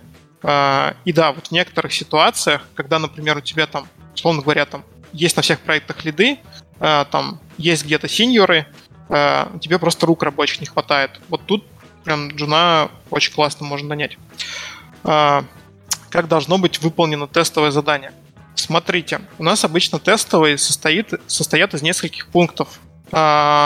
Туда входят такие пункты, как, например, там, опишите персонажа, который мог бы присутствовать в этой игре. Ну, сначала там ссылки на все сторы нашей игры нужно поиграть, да, потом описать перса, который мог бы быть э, в нашей истории. И тут мы смотрим, э, насколько э, кандидат, поиграв в игру, или, может быть, не, не поиграв, и это тоже очень быстро читается, насколько он понимает, кто целевая аудитория проекта, какой персонаж может понравиться этой целевой аудитории. Вот. Описывается перс, потом придумывается э, какой-нибудь синопсис э, события, в котором этот перс может участвовать, и потом какой-нибудь небольшой сэмпл диалогов. Вот, и по вот этим пунктам э, смотрим. Э, иногда бывает, что там везде попал. Иногда бывает, что там, не знаю, два из трех, три из четырех. И дальше ты смотришь, да, там, какого уровня тебе нужен человек, вот, э, и уже принимаешь решение. То есть, допустим, понятно, что Джун, он там все четыре круто не сделает. Но если он сделает там классно полтора, вот, а все остальное ты понимаешь, окей, это мы подтянем, это мы дотюнем, то тоже высокий шанс, что его возьмут. Но тут еще э, нужно всегда учитывать, какой у тебя уровень кандидатов, да, то есть ты в каждый конкретный момент смотришь, э, кто к тебе с рынка приходит, и вот взвешиваешь, да, там э, смотришь на скиллы и на опыт, на тестовые по как бы среднему уровню, и оттуда уже принимаешь решение. Вот. И еще хотел дополнительно сказать про ошибки. Вот это опять же все будет про э, cover letters и про то, что люди не, не всегда понимают, куда они устраиваются и что они себе пишут. Вот, к примеру, э, у меня там, я работаю в студии, которая делает э, казуальные мобильные игры для аудитории женщин 45+. Ко мне приходит человек, у него написано, я пишу фанфики по Warhammer 40 тысяч, а, мои любимые игры это Ведьмак 3, а, там, Fallout 4 и Elder Scrolls Morrowind. Вот. А, как вы думаете, захочется ли мне ему давать тестовое? Скорее всего, вы скажете нет, потому что, ну, очевидно, что не самому человеку, скорее всего, будет неинтересно заниматься такой работой. И понимать он плохо будет, что требуется. И плюс к этому он еще никак тебе не показал, что он вообще понимает, какие игры делает твоя компания. Вот, с другой стороны, там может тебе прийти человек, э, который там, э, извиняюсь там за тщеславие, но мне там приходили такие письма, там человек пишет, э, я смотрел там доклад Александра ВШБИ про нарратив мобильных игр, я там из него поняла, что мне нравится вот это, вот это, вот это, я там люблю играть там в Homescapes э, и там Candy Crush, еще что-нибудь. И тут я понимаю, вот человек действительно изучил матчасть, он играл в игры релевантные, такому человеку хочется дать тестовое, и у тебя сразу там в твоих глазах, да, этот человек превозносится над всеми остальными. Вот, поэтому, пожалуйста, смотрите, куда вы отправляете э, ваши отклики. Пожалуйста, обращайте внимание на то, что вы пишете и как вы пишете э, в сопроводительных письмах и что вы указываете в качестве своего опыта. Вот такой спич. Надеюсь, помог. Можно я тут тоже угу. добавлю? Я погуглила количество вакансий на HeadHunter. Так. Нарратив дизайнер 20 и нарративный дизайнер по-русски 21, но среди этих вакансий много нерелевантных. То есть там почему-то и геймдизайнеры попадают, и саунд-дизайнеры mm-hmm. попадают, и, ну, то есть там не 20 вакансий получается, ну пусть будет 10. Но это ну, вот почему это не, не 20 вакансий? Если ты ищешь геймдизайнера, который умеет еще и нарративный дизайн, то это то, то, что мы говорили, часто совмещается. Ну, там есть прям совсем нерелевантные, типа там саунд-дизайнер, да, там просто в слово нарратив употреблено, потому что ему надо будет аудиологи писать. Ну, не, не текст аудиологов имеется mm-hmm. в виду, а записывать сами аудиологи. UX, UI дизайнер. Записывать да, ну, аудиологи, в смысле, он сам на диктофон записывает? Ну нет, ну понятно же, что делать. Ну что вы меня троллите? Вот, senior веб-дизайнер почему-то. Дата-аналист это вообще как? Ну, в общем, да, там это. Но я же поищу вакансии в нараторике, и ко мне очень часто приходят люди. То есть вообще поиск вакансий – это вещь такая, это скорее искусство, потому что надо смотреть сайты компаний, надо смотреть паблики, где постят, ищут сарафаном, и в том числе, например, приходят ко мне и говорят, Маш, мы ищем сценариста. Э, я говорю, окей, давайте я опубликую вакансию. Они такие, ой, а как... А Маша такая плащ распахивает, и тут у тебя список слева и справа. Вот-вот, вот у меня все уже готово. Если бы у меня так было, потому что люди этого хотят, они прям готовы даже денег заплатить за то, чтобы я им этот список дала. А я, ну, у меня нет сейчас такой возможности, нет у меня никакого списка. У меня есть просто вот как бы паблики, я публикую вакансию, а дальше разбирайтесь сами. Да, ну пока я не могу mm-hmm. помочь. Мы, мы хотим, мы мечтаем о своем HR-агентстве для сценаристов, честно скажу. Ну вот нет пока такой возможности. Вот. И э, вакансии примерно приходят, э, ну не знаю, 3-4 в месяц. И оно потихонечку число растет на самом деле. Mm-hmm. Потому что когда-то приходила одна вакансия в месяц, и мы такие, вау, число вакансий увеличилось, астрологи объявили э, как бы, год вакансий, да, уже по одной в месяц, вау, что творится-то? Вот, спрос растет, да, спасибо Плейриксу, он создал столько рабочих мест, как никто для сценаристов. Вот. Ну, то есть, медленно, но динамика есть. И, кстати, вот mm-hmm. из трендов того, что есть, появился в России СНГ, ПК, э, ПК-разработка появилась. Ищут на ПК. Mm-hmm. Вот. И даже есть проблема в том, что когда на ПК приходит такой матерый сценарист с казуалок, его еще не всегда брать хотят, потому что опыт как раз-то не тот да, и вот люди страдают, потому что какой еще опыт рабочий у них мог быть раньше, да, в России, только казуалки. Вот, а, а тут как бы хочется-то уже на ПК. А, вот. И еще я хотела сказать, да, по поводу того, что вот Саша сказал, там, типа, одного сценариста-нарративщика, там, нарративного дизайнера достаточно. Есть жанр игр, называются текстовые вот эти новеллы, ну, их визуальными новеллами называют, mm-hmm. это не совсем классические визуальные новеллы. Ну, вот эти вот, знаете, да, три Мобильная визуальная новелла. Да. Так вот, там текучка обычно.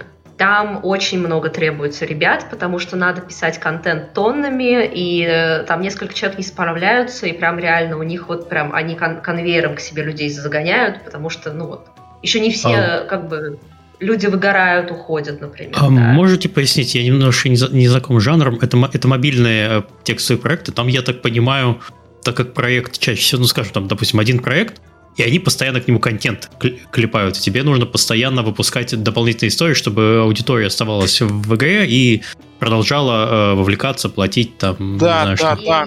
Да, это типа choice, э, Choices эпизод, клуб романтики. То есть клуб mm-hmm. романтики это же, по сути, как бы книжная полка, где стоит вот этих вот разных э, историй с разными сеттингами, разными персонажами, там mm-hmm. много.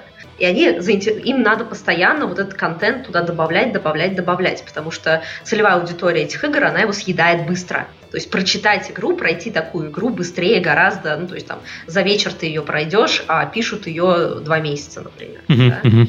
Вот. Вот там постоянно требуются сценаристы. Да, good point, кстати, спасибо, что напомнил. Еще, знаешь, что я вспомнил? А, ты сказала, что раньше вакансий было меньше, потом стало появляться все больше и больше. В какой-то момент по-моему, про это писал Слава Кравцов. Когда All Cat искали себе сценариста, и они объявили набор, и им там пришло что-то типа там 200 откликов. В общем, в тот момент было очень много wannabe э, райтеров и нарративных дизайнеров, и люди просто боялись выходить на рынок. Потом, ну, как бы квалифицированных кадров э, уже состоявшихся было мало, wannabe было много. Искали сарафанным радио. И вот mm-hmm. боялись, э, не находя сарафанным радио, а, выпускать в паблик эти вакансии, потому что очень много народу приходило и очень Ты открываешь качества. Э, портал ВАД. Я могу себе представить, что вот, э, да. люди у нас, э, ну, то есть особенность людей есть такая, что любят писать, писать много, писать, к сожалению, плохо. Сейчас нет вообще никакого порога для того, чтобы начать писать. Делаешь блог у себя где-нибудь на, дай, на Diary или Live Journal, начинаешь писать какой-то древний, прости, конечно, но какой Diary Life Journal? After Today. О, извините, я совсем бородатый дяденька. Уже не, уже не знаю, где вообще начинать начинающим сценаристам э, публиковать свои фанфики по Гарри Поттеру. Э, вот, то есть э, это действительно, скорее всего, это портал ВАД, потому что для человека уровень порог вхождения в профессию в голове минимальный. Я умею писать буквы, я умею буквы складывать в слова, слова в предложение, предложение в абзацы. Хоба, у меня книжка готова. То есть, э, и тебе не нужно никакого специального эквипмента. Это, наверное, самый простой. Художнику нужен, там, не знаю, планшет, э, нужно э, уметь рисовать, э, программисту, ну, что, что нужно программисту? Ничего не нужно. Да, кодить. Ну, я так примерно пытаюсь э, обрисовать. А скиллов человеку, который- другой, да. Да, а человеку, который пишет буквы, ну, пожалуйста, я же умею писать буквы, вот я уже готовый сценарист. Да, Что-то м- кажется, что тут hard skills нету, а они тут есть, эти hard skills. И вот, кстати говоря... Кстати, а, Я вот хочу тут высказаться, во-первых, по поводу сарафанных вакансий, а во-вторых, по поводу вот этого порога входа. А, По поводу сарафанных вакансий эта ситуация остается. Когда ко мне приходят люди, у меня есть как бы градация этих пабликов, да, то есть там есть чат профи, есть чат студентов, есть чат всех желающих. И люди могут мне сказать, пожалуйста, опубликуй только в чате профи. Да, или Мгм. там, ладно, мы готовы рассмотреть студентов, но, пожалуйста, не публикуй в общем чате, не публикуй в паблике. Мы, а то потонем просто. мгм. Вот. И, но проблема в чем? Профи, несмотря на то, что у нас там, ну не знаю, 50 в чате и всего, может быть, в России СНГ будет, ну, там 300-500 человек, не знаю, сколько нас на самом деле, но все профи заняты, на них очередь, их хантят. Мгм. Вот самая большая проблема это вот человеку с wannabe сперва преодолеть стеклянный потолок, устроиться в студию, потом вот как-то доработать там до медла уверенного хотя бы, да, а когда он синером становится, он в дамке выходит. Все как бы там, выше только звезды. Вот берут. Но это же не только, не только в нарративном дизайне. Такая, такая ситуация, в принципе, во, во многих э, отраслях, которые где очень много желающих на входе и очень мало профессионалов на выходе, потому что не все доживают. Если посмотреть на, на инженеров, например, как бы, с одной стороны, инженеров вроде как кажется много, потому что, ну, инженеров готовят сейчас вообще все. И, ну, Мгм. под инженером я имею в виду программистов, потому что, потому что программист – это узкое определение инженера, да? Но когда мы говорим про э, лид э, инженера на проекте, то их крайне мало, по пальцам одной руки пересчитать, и за них все э, хантятся, и там зарплаты фантастические сейчас совершенно. То есть, мы говорим про лидов. там. Да. А вот А по поводу... вот- Маш, ты упомянула про хард-скиллы. Вот мы это конкретно не говорили. Какими скиллами должен обладать э, нарративный дизайнер? Прям по, по пальцам. Ага, ладно, значит, потом тогда про wannabe скажу. А, не-не-не, ладно, это мне просто сразу Ага. же, далеко не уходить. Но если хочешь, продолжай, э, потом Давай вернемся. зак- закончим, да, про wannabe тему, и потом перейдем на хардскиллы. А, У нас в позапрошлом году, в 2020-м, а, проходил всероссийский чемпионат творческих компетенций «Артмастер». И мы на нем делали компетенцию сценарист компьютерных игр. То есть та- там сделали отдел геймдева, там были геймдизайнеры, сценаристы и кто-то еще там был, я не помню кто. А, нет, и веб-дизайнеры с нами тоже были, мы были такие, типа, цифровые. Вот. И понятное дело, что пришел вот этот огромный поток людей, которые Мгм. вот хотят в эту компетенцию, хотят участвовать в этом конкурсе. И там прям был вот этот водораздел очень явный. Тех, кто присылает релевантное портфолио, причем это были же не только студенты на риторике, там студентов на риторике, они, конечно, были, но там было их там условно 20 человек из 50, кто присылал релевантные нормальные портфолио, да, где были игровые тексты, где были игры, где было хоть что-то связанное с играми. И было там, э, не знаю, 200 человек, которые пришли с улицы. Из этих 200 человек, условно, там, пусть будет 50, прислали хотя бы какие-то художественные тексты.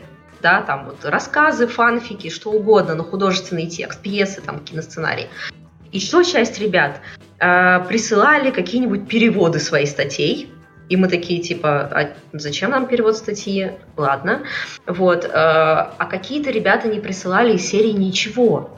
И в качестве портфолио они присылали свои грамоты э, какие-то разные грамоты, странные. И потом, когда мы, ну, в общем, отобрали там 100 человек на следующий этап конкурса, те, кто туда не прошел, нам писали в гневе из серии «Почему вы меня не взяли?» А мы говорим «У вас не было портфолио». Они такие «А что, у кого-то было?» Мы такие, да, вот 50 человек, пожалуйста, с портфолио пришли. И, и еще 50 человек с художественными текстами. Ну, то есть вот это к вопросу о Ванаби, да, о том, что действительно вот кажется, что порог входа очень низкий, на самом деле нет. Да? Вот. А по поводу хардскиллов. Хардскиллы простые. Вот первый самый hard skills, который блочит, не знаю, 80% кандидатов, это грамотный русский язык. О, до свидания, я пошел. Ну, потому что, да, очень странно претендовать на вакансию нарративчика, даже нарративного дизайнера. Я понимаю, что вот в классическом моем определении нарративный дизайнер тексты не пишет. Но сюрприз, сюрприз. Скорее всего, на работе это делать придется. Так или иначе, в каком-то виде. Да? Все равно от нарративщик, нарративщиками я обычно называю тех и других, да, и, и, сценари, и дизайнеров, и сценаристов, то есть общее слово, нарративщик.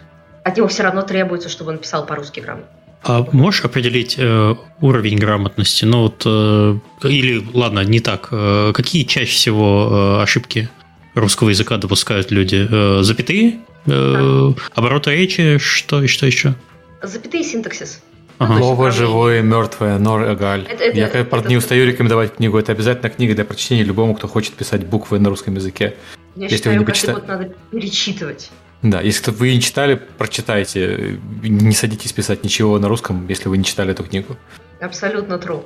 А, синтаксис я имею в виду из серии «Приезжая мимо станции, с меня слетела шляпа». Да, вот эти вот вещи. То есть это даже не стилистика еще. Все-таки Нора Галь, она уже про стилистику, она уже про канцеляризмы, да, она уже вот про там неточное словоупотребление, там разные стили речи, которые не мачатся между собой. Простите мне мой э, э, английский суржик. Вот. Э, то есть вот первый уровень – это реально запятые и синтаксис.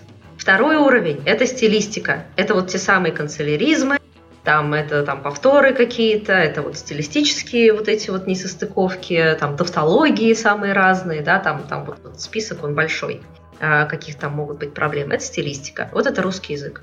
Нету русского языка, все. Дальше вы хоть там, не знаю, вы можете быть прекрасным, вот как сказать, вот есть, у меня есть студентка, она natural в драматургии. У нее, ну, как бы она очень плохо пишет. Ну, у нее прям ошибки везде, в каждом слове. Но она natural, ну, в том плане, что она просто делает очень крутые истории, вот сама из ничего, вот просто вот так вот, да, ничего учить человеку не надо. Пожалуйста, да, готовый драматург.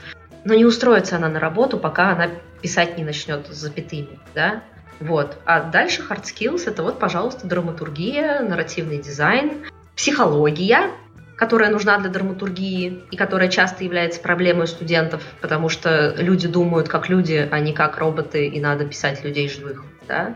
Вот, английский язык. Кстати говоря, если вы можете писать художественный текст на английском языке, вы тоже в дамках, потому что это очень трендовый навык, который вот очень любят работодатели. Вы, скорее всего, быстро найдете работу, таких людей мало. Почему? Потому что дешевле сценариста нанять русскоязычного, который напишет черновик на английском языке, а потом редактор нейтив его вычитает, чем найти сценариста нейтива. Вот такая вот интересная история, поэтому это имеет смысл. Это как бы выглядит нелогичным, да, как я могу писать на английском как нейтив. Ты не можешь, ты никогда не будешь, это не важно, да. Но вот ну, написать черновик, если ты можешь, это прям готовы прям сразу забирать. Вот таких. Ведьмак же писался частично польской командой, но на английском языке изначально. Я имею в виду третий Ведьмак. Я не знаю насчет второго и первого. Наверное. Вот, я, я тут не в курсе, но... Нет, я знаю, что они писали, что писался сюжет на английском языке изначально, потому что я читал это в одном из их интервью. Mm. И ну, я просто играл первого и второго Ведьмака на польском с субтитрами. А, ну, что я понимаю чуть-чуть по-польски, но не настолько, чтобы оценить э, произведение, поэтому играл с субтитрами. А третьего играл все-таки на английском, потому что я почитал это интервью и понял, что на польском языке оно больше для атмосферы, но текст изначально писался на английском, поэтому на польском он будет выглядеть вот mm-hmm. не так, как, как должен. Ну вот мы, кстати, также делали как раз с Quest моя маленькая игрулечка. Я ее, конечно, написала на русском, но потом я ее сама перевела на английский, и native редактор э, Кэрол Мика мне ее вычитывала. И, ну, потому что стоило это меньше, чем переводить с английского, mm-hmm. с русского на английский. А потом уже там французский и немецкий локализацию делали с английского, и тоже, да, это, соответственно, дешевле стоит гораздо. Да. Хорошо, мы, мы все тут немножко поплакали по поводу э, вакансий. Что-нибудь еще, как завершение темы, может, еще какие-то советы есть э, людям, которые хотят вступить на эту э, да, скользкую я... дорожку э, нарративщиков?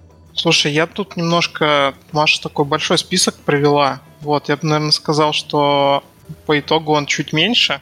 Вот, то есть, естественно, грамотность, да, э, и понимание драматургии, но понимание драматургии просто в умении создать конфликт хотя бы и в умении а, показать а, цель, а, что игроку нужно делать. Вот там, а, потому что с этим даже бывают проблемы, к моему удивлению, даже у людей, которые а, из других компаний пытаются устроиться, да, то есть там, ну, есть задание всегда придумать э, сюжет для временного события, и люди реально не могут там, сформулировать, что вообще игрок будет делать. Потому что какие-то там отдельные расписывают э, сегменты, а в истории это не складывается.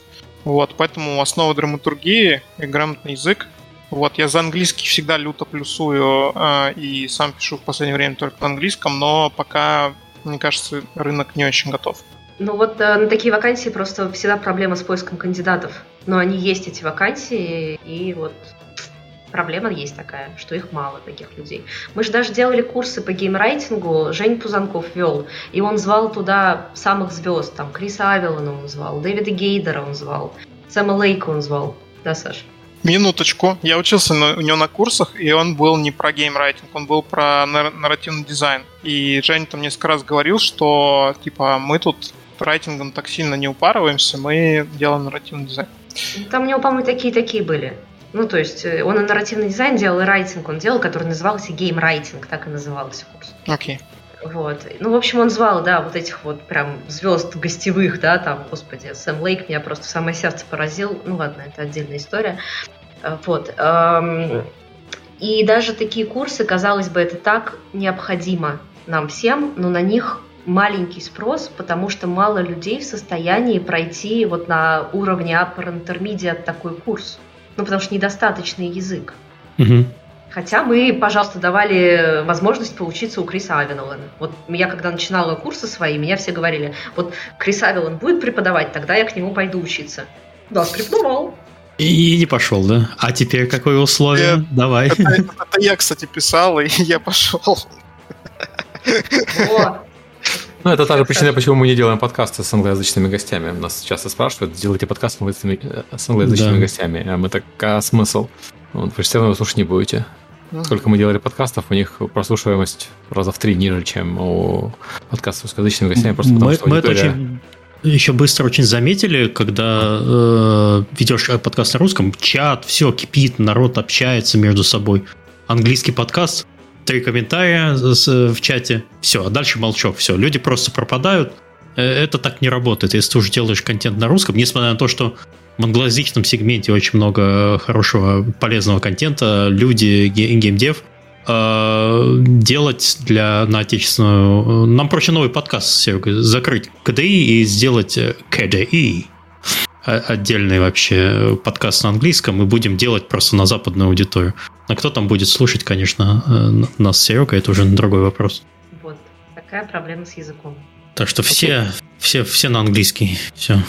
Мы прошли все темы, которые хотели. У нас осталось несколько уникальных вопросов, которые ведущие хотели mm-hmm. ответить.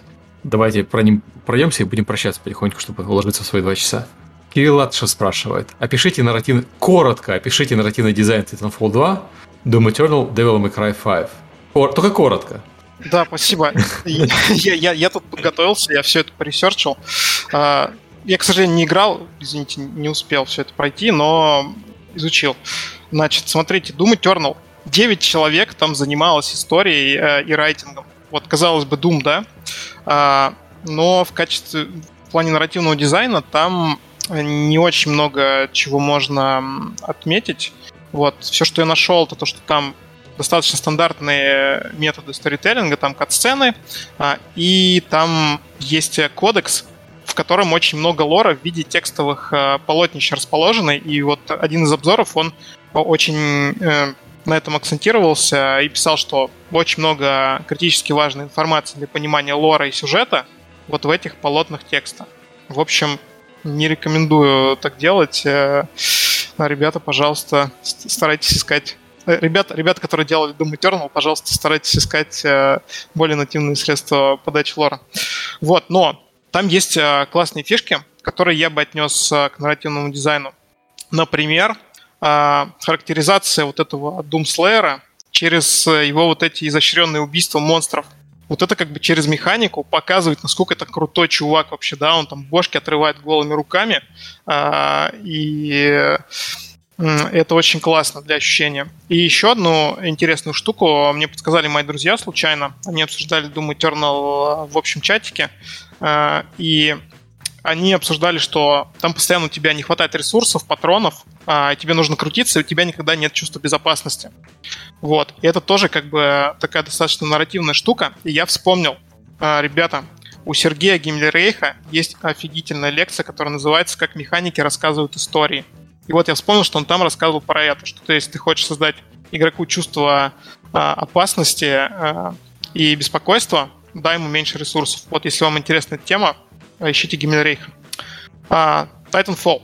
Там 5 райтеров. А, значит, они во второй части решили сделать историю, потому что после первой части у них у них были хорошие продажи, но было плохое вовлечение комьюнити, потому что ну, не было какого-то там понятного лора, да, игрокам, видимо, нечего было обсуждать. Они решили во второй части сделать кампанию, и они решили сделать э, сюжет в виде такого бади-муви. И там э, главный герой — это солдат, и у него есть этот здоровый титан, робот. Вот. И они боролись... Э. Они хотели очень сделать этого робота более человечным. Э, и тут вот опять э, нарративная штука. Они ему сделали глаз большой. Вот. И этот глаз... Он, во-первых, ему дает вот это вот эмоци... эмоциональное какое-то выражение, да, и еще он выполняет такую цель, что глаз все время куда-то смотрит, и игрок понимает, э, куда смотрит этот робот. И то есть, например, этот робот может смотреть на тебя, и ты понимаешь, что он там хочет тебе что-то сказать. Или он смотрит куда-то там в какую-то важную точку, да, и он тебя направляет. А, это вот интересная а, такая, такая находка, да нарративная.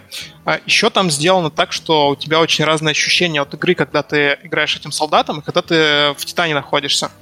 И опять же, да, когда ты солдат, ты чувствуешь себя уязвимым, тебя легко убить, тебе нужно заботиться о здоровье. Когда ты в Титане, ты там можешь а, топтать ногами э, других солдатиков и чувствовать себя вполне вольготно. Тоже, пожалуйста. И еще классная тема из Titanfall 2. Там есть э, миссия, где нужно скакать во времени. Вот, то есть ты прям на протяжении одной миссии перемещаешься. Да, я помню, помню этот момент. Вот. И там, в общем, там какая-то лаборатория, и в настоящем времени она вся такая разгромленная и горящая, а в прошлом она целая. Ее охраняют солдаты, которые тебя атакуют, когда ты туда перемещаешься. Так вот, эти солдаты, они переговариваются между собой, и в их радиопереговорах слышно как они обсуждают, что здесь какая-то непонятная угроза, чувак постоянно там типа то исчезает, то появляется. То есть игра тебе дает фидбэк, что э, как бы что вот это твое перемещение во времени, игровой мир на него реагирует, да, то есть они могли просто поставить солдатов, которые бы в тебя шмаляли, и это было бы, ну, ну нормально, да, а тут они еще позаботились о том, чтобы игра еще на это среагировала. И как бы и вот прямо эти переговоры, да, слышно, как они паникуют, как они не понимают, что происходит. Вот, классно. Классная, классная находка. И Devil May Cry 5. Там был один райтер, э, вот, и я посмотрел э, ролик про философию разработчиков, и там прямым текстом говорится, что разработчики хотели, чтобы Devil May Cry 5 выглядел как голливудский блокбастер. И, в принципе, там, ну, ничего особенного нету такого. Там, опять же, кат-сцены, да, диалоги. А, и я стал задумываться, на самом деле, про японский дизайн. И насколько японцы вообще как бы, погружаются в тему нарративного дизайна. И мне пришла такая мысль, что э, они все-таки больше опираются на традиционные способы, да, у них всегда в играх много катсцен, у них всегда в играх много диалогов. Но вот какие-то такие механики я с трудом вспомнил но парочку да я вспомнил. Ладно. Да. Ну, вообще японцы это, по-моему, чемпионы по нарративному ну, давай, дизайну. Давай расскажу. Вот From Software это отдельная тема. Тут я согласен. Uh, вот, Миша, я думаю, меня поддержит. Блин, всего лишь час 50 мы э, про нарративный дизайн, мы только вспомнили From Software. Ну что это вот. такое? From Software это отдельно. Кто сказал Кадима? Кадима, кто сказал Кадима? Кадима! Ну, Придется заново подкаст сделать, все, господи, позор какой. В общем, я вспомнил, что в пятой персоне э, там, как и во всех персонах, есть элемент дейтинг-сима, э, но там э, вот э, девушки, которых ты романсишь, они тебе по завершению дают какой-то геймплейный бонус. И вот этот бонус связан всегда с их э, личностью. То есть, например, если ты там романсишь э, доктора, то у тебя потом скидки на таблосы. Там, если ты романсишь девочку, которая э, играет там в какую-то чемпионка по какой-то настольной игре, а у тебя там какие-то тактические преимущества в битве появляются. Это прикольно. А, вот. А, и это вот нарративный дизайн. Еще я вспомнил в Якудзе, Якудза Like a Dragon. А, в общем, в японских RPG давно, давным-давно со старых финалок есть система jobs, работы, да, когда вот этот класс персонажа может на лету менять. В общем, в Якудзе а, они прям... Там игра в реалистичном сеттинге, и они прям сделали э, центр трудоустройства, вот, и ты по сюжету, там по сюжету у, у главных героев вначале вообще нет бабла, и они приходят там, чтобы хоть какую-то работу найти, вот, и ты через этот центр трудоустройства можешь себе менять работу. А, и там реально тебе там, чтобы какие-то работы получить, тебе нужны определенные скиллы, да, типа как в жизни. Вот, то есть там, пока ты что-то не достиг, тебе какие-то работы недоступны. А, это очень классно. Вот. А, Кадзима я не вспомнил, простите меня, но Кадзима это... Ну, это Кадзима. Вот у него своя атмосфера. Я больше про вот какие-то традиционные игры, да, вот Devil May Cry 5 я бы отнес скорее вот э, к таким традиционным методам, поэтому, да, в Devil May Cry 5 э, ничего интересного такого особенного не нашел. А, ну и вот. Спасибо. Это было кратко. Хорошо. Э, Маркус Фрэнк э, спрашивает, как Кей тестировать работу сценариста и нарративщика, как на плейтестах определять, хорошо или плохо заходит сценарий-нарратив? Это прекрасный вопрос, потому что проблема в том, что хороший нарративный дизайн не заметен на самом деле. Вы его начинаете замечать, когда там косяки какие-то, потому что у вас погружение ломается, людонарративный диссонанс, э, значит, во весь рост. И вы такие, да что-то тут не то происходит, вообще я не верю, вот это вот Станиславский не верю, это явно косяк нарративного дизайна, да? Вот. А когда все хорошо, вы играете, вам клево, и, возможно, вы даже потом не можете сказать, что именно вам клево. Ну, то есть все клево, да, атмосфера отличная, там, персонажи здоровский, experience отличный. Вот. А сценаристскую работу, мне кажется, хорошо проверять открытыми вопросами э, игрокам из серии «А что произошло?» Перескажите mm-hmm. вот историю своими словами. Если вот на бета-тесте прям, да? Там, кто вам понравился больше из персонажей? Кому вы сочувствовали? Там, как вы поняли конфликт? Да? Questionary на 10 вопросов в конце прохождения. Ну, те вопросы, которые вы хотите получить именно ответы да. этим тестированием. И на самом деле, вот, ну, по своим шоу-кейсам, обожаю шоу-кейсы, я помню, что самая клевая информация была, когда я смотрела, как люди играют. Неважно, что они говорят. Там, как это сказать, доктор Хаус, да, все врут. Э, то есть кто-то боится тебя обидеть, кто-то наоборот хочет тебя обидеть, и ему не важно, да, все остальное. Но когда человек играет, ты видишь, в какой момент ему скучно стало, да, в какой момент он запутался, в какой момент наоборот он вот прям я помню, у нас э, была 20-минутная демка Message Quest, мы ее показывали на, там, в Гамбурге, и нам все говорили, вы с ума сошли, 20-минутная демка, вы что вообще? А у нас ребята стояли прямо и не отрываясь просто играли. Это была определенная аудитория. Кто-то подходил, клик-клик, не мое, что-то у вас тут не динамично, господи, читать надо, ушло, уйду. А какие-то люди приходили такие, ну вот, это видно. Это видно по человеку очень сильно. Вот так и проверять работу. Живыми эмоциями. Спасибо. А, Маркус Франк опять. Активный сегодня Маркус вообще. Ух, какой Маркус.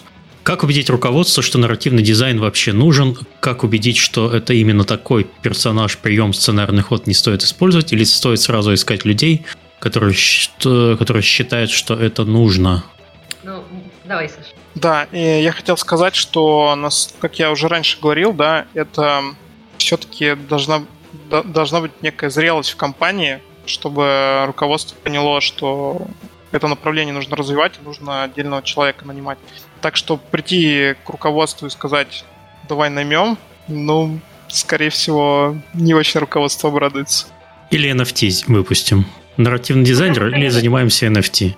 Мне кажется, что если вы хотите что-то донести до руководства, то история снизу вверх, она вообще не очень хорошая. Ну, то есть, как бы, нужно, чтобы сверху вниз спускалось. То есть, угу. ну, по моему опыту, доказать продюсеру, что надо вот так, невозможно продюсер лучше знает. И, в общем-то, он имеет на это право, он деньги платит. Как бы, да, ну, все, и ты делаешь то, что он хочет. Если ты хочешь делать то, что ты хочешь, и такой нарратив, как ты хочешь, делай свою игру. Все. Или ищи команду, которая прям реально будет так, мы хотим story-driven, вот нам как бы важно, вот мы тебе доверяем как профессионалу, делай вот как ты считаешь нужным. Вот. Нарративный дизайн или полное отключение Телеграма в России? Русский какой-то подход на самом деле. На Западе много примеров, когда Собственно, если наняли человека делать свою работу, значит, ему доверяют, и значит, если он хочет делать нарративный дизайн, значит, надо делать нарративный дизайн. Не терзай наши сердца. В чате пишут narrative fungible token. Смешно. Смешно. Окей, э, если поэтому больше нечего добавить, кроме шуток, э, что компании не зрелые. Э, что такое? По больному бьешь, Сергей, вообще. Вся индустрия сейчас заплакала и пошла искать нарративных дизайнеров. И последний вопрос, на который можно пофилософствовать вообще, какие тренды в нарративном дизайне и что вообще, куда все это движется. И мы будем закругляться. Там, кстати, есть еще вопрос очень важный про привести примеры игр, которые не Brothers. Вот. Ну, ну, быстро, короче, отвечая на вопрос про тренды. Во-первых, тренд э, вставлять историю везде, где только можно и нельзя. То есть это вот начал Playrix, да, и пошли игры вот с таким косяком историй. Я не говорю, что это нарративный прям дизайн, это просто вот вставлять историю, что называется. Это прям mm. мощный тренд. А в гиперкэжуале есть отдельное направление игр с историями. То есть кажется, что где тут гиперкэжуал и э, нарратив вообще, да? Есть э, абстрактный гиперкэжуал, а есть, например, чат-мастер какой-нибудь, где вполне себе диалоги, да, и где даже головоломки, между прочим, нарративно обоснованы. Вот. И процедурный нарратив у нас, по-моему, остается с золотой священной коровой. Э, никто не может его реализовать, но все страшно хотят. Вот. Саш? А, я, я переверну ожидания и скажу, какие тренды не стали трендами, хотя я ожидал этого в мобильном, в мобильном повествовании. А, я после Лилис Гарден ожидал, что будет больше игр с какими-то сложными переживаниями, сложными темами поднятыми. Вот, если кто не знает, там про смерть, про болезнь и так далее. Но вот. Да, про развод, да, но не пошло. И еще э, в том году вышла, вышла игра Project Makeover с таким достаточно задиристым, забористым и смелым нарративом, и там в начале игрока да, там, прямым текстом называют дураком, э, антагонистка. Вот до этого никто себе не позволял. Э, но пока ничего подобного не появилось, хотя казалось, что все побегут туда же. Мне кажется, люди не хотят рисковать просто. Вот Lily's Garden, кстати, это игра, которая сделана, в общем, как клон Gardenscapes, но на уровне хорошего драмеди. Я только вот недавно на днях допрошла первый сезон, первые 30 дней, я в абсолютном восторге. Второй сезон начало проседает по сравнению, но вот э, как бы это, это реально, это очень интересная история, это очень интересные персонажи, прекрасные диалоги, весело, смешно, да, но, к сожалению, да, это пока единственный... А, Пенни и Фло. Пенни и Фло, кстати, и этой же студии, да, там, кстати, интересный нарративный дизайн, но уже, мы уже не успеваем. Но они не достигли даже Лилис Гарден сильно по что Горочка. странно, очень хорошая игра, мне она так нравится. Вот. Давайте назовем хорошие игры с хорошим нарративным дизайном. Там тоже просили это сделать в качестве завершающего аккорда. Да, давайте. Саш, у тебя есть список? У меня есть список. У меня список, О, который... Список достает такой. Который, который у тебя был э, в списке игр с хорошим нарративным дизайном, так что читай. Ага. Э, вот я Brothers, короче, не читаю все, что не Brothers. Э, Portal, Journey, What Remains of Edith Finch, э, вот э, Исчезновение Итана Картера, SOMA, Subnautica, первая, не Below Zero, Below Zero нет. Античембер, кстати говоря, недооцененная игра с офигенным нарративным дизайном. Dark Souls, вся серия, это любимая игра всех нарративных дизайнеров, то есть вот у нас все, весь чатик просто тащится безумно от Dark Souls. Uh, Hellsblade, Papers, Please, Inside, uh, The Pass, кстати, тоже мало кто ее знает. Стэнли Parable, The Longing, Valiant Hearts, Darkest Dungeon, Full Throttle, Proteus. Это вот мой был список. И, наверное, из, из самого последнего, мне кажется, это Takes то, что добавить. Я просто не допрошла, я три главы прошла, я в абсолютном восторге, но пока я не прошла до конца, ничего не могу сказать. Флоренс, забыла Флоренс. Ту самую Флоренс как раз для мобилок. Э, поиграйте во Флоренс, это, это абсолютно шедевр нарративного дизайна. Ты назвала игры, и у меня, наверное, 90% этих игр играл. Прям соглашусь.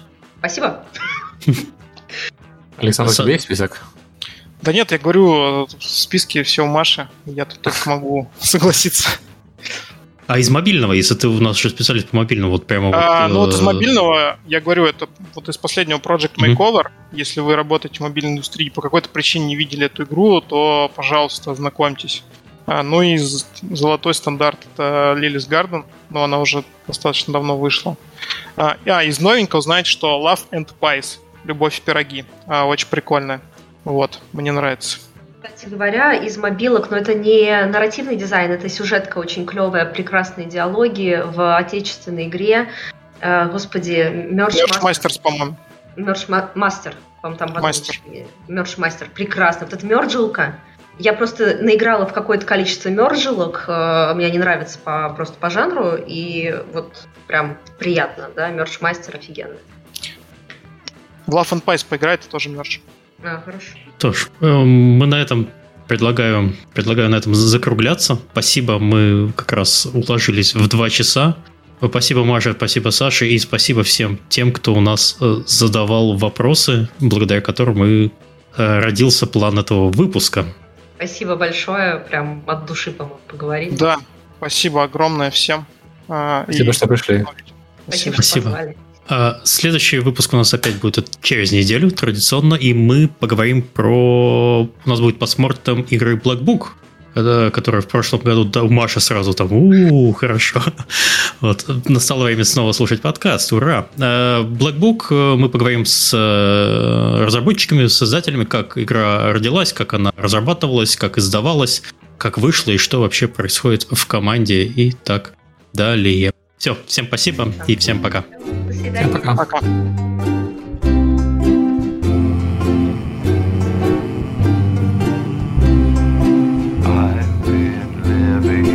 paradise.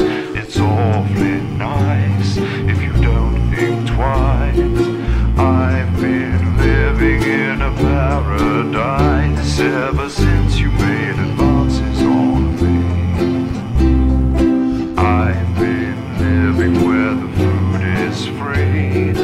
sanctuary for all and sundry. I've been living in an allegory ever since you made advances on me. Since the day you came along, we've walked on hand in hand. And as we've grown together, I've come to understand that you act for the best in me and shower me with charms. I should be more alarmed. But baby, I've been living in a paradise. It's awfully nice if you don't think twice. I've been living in a paradise ever since you made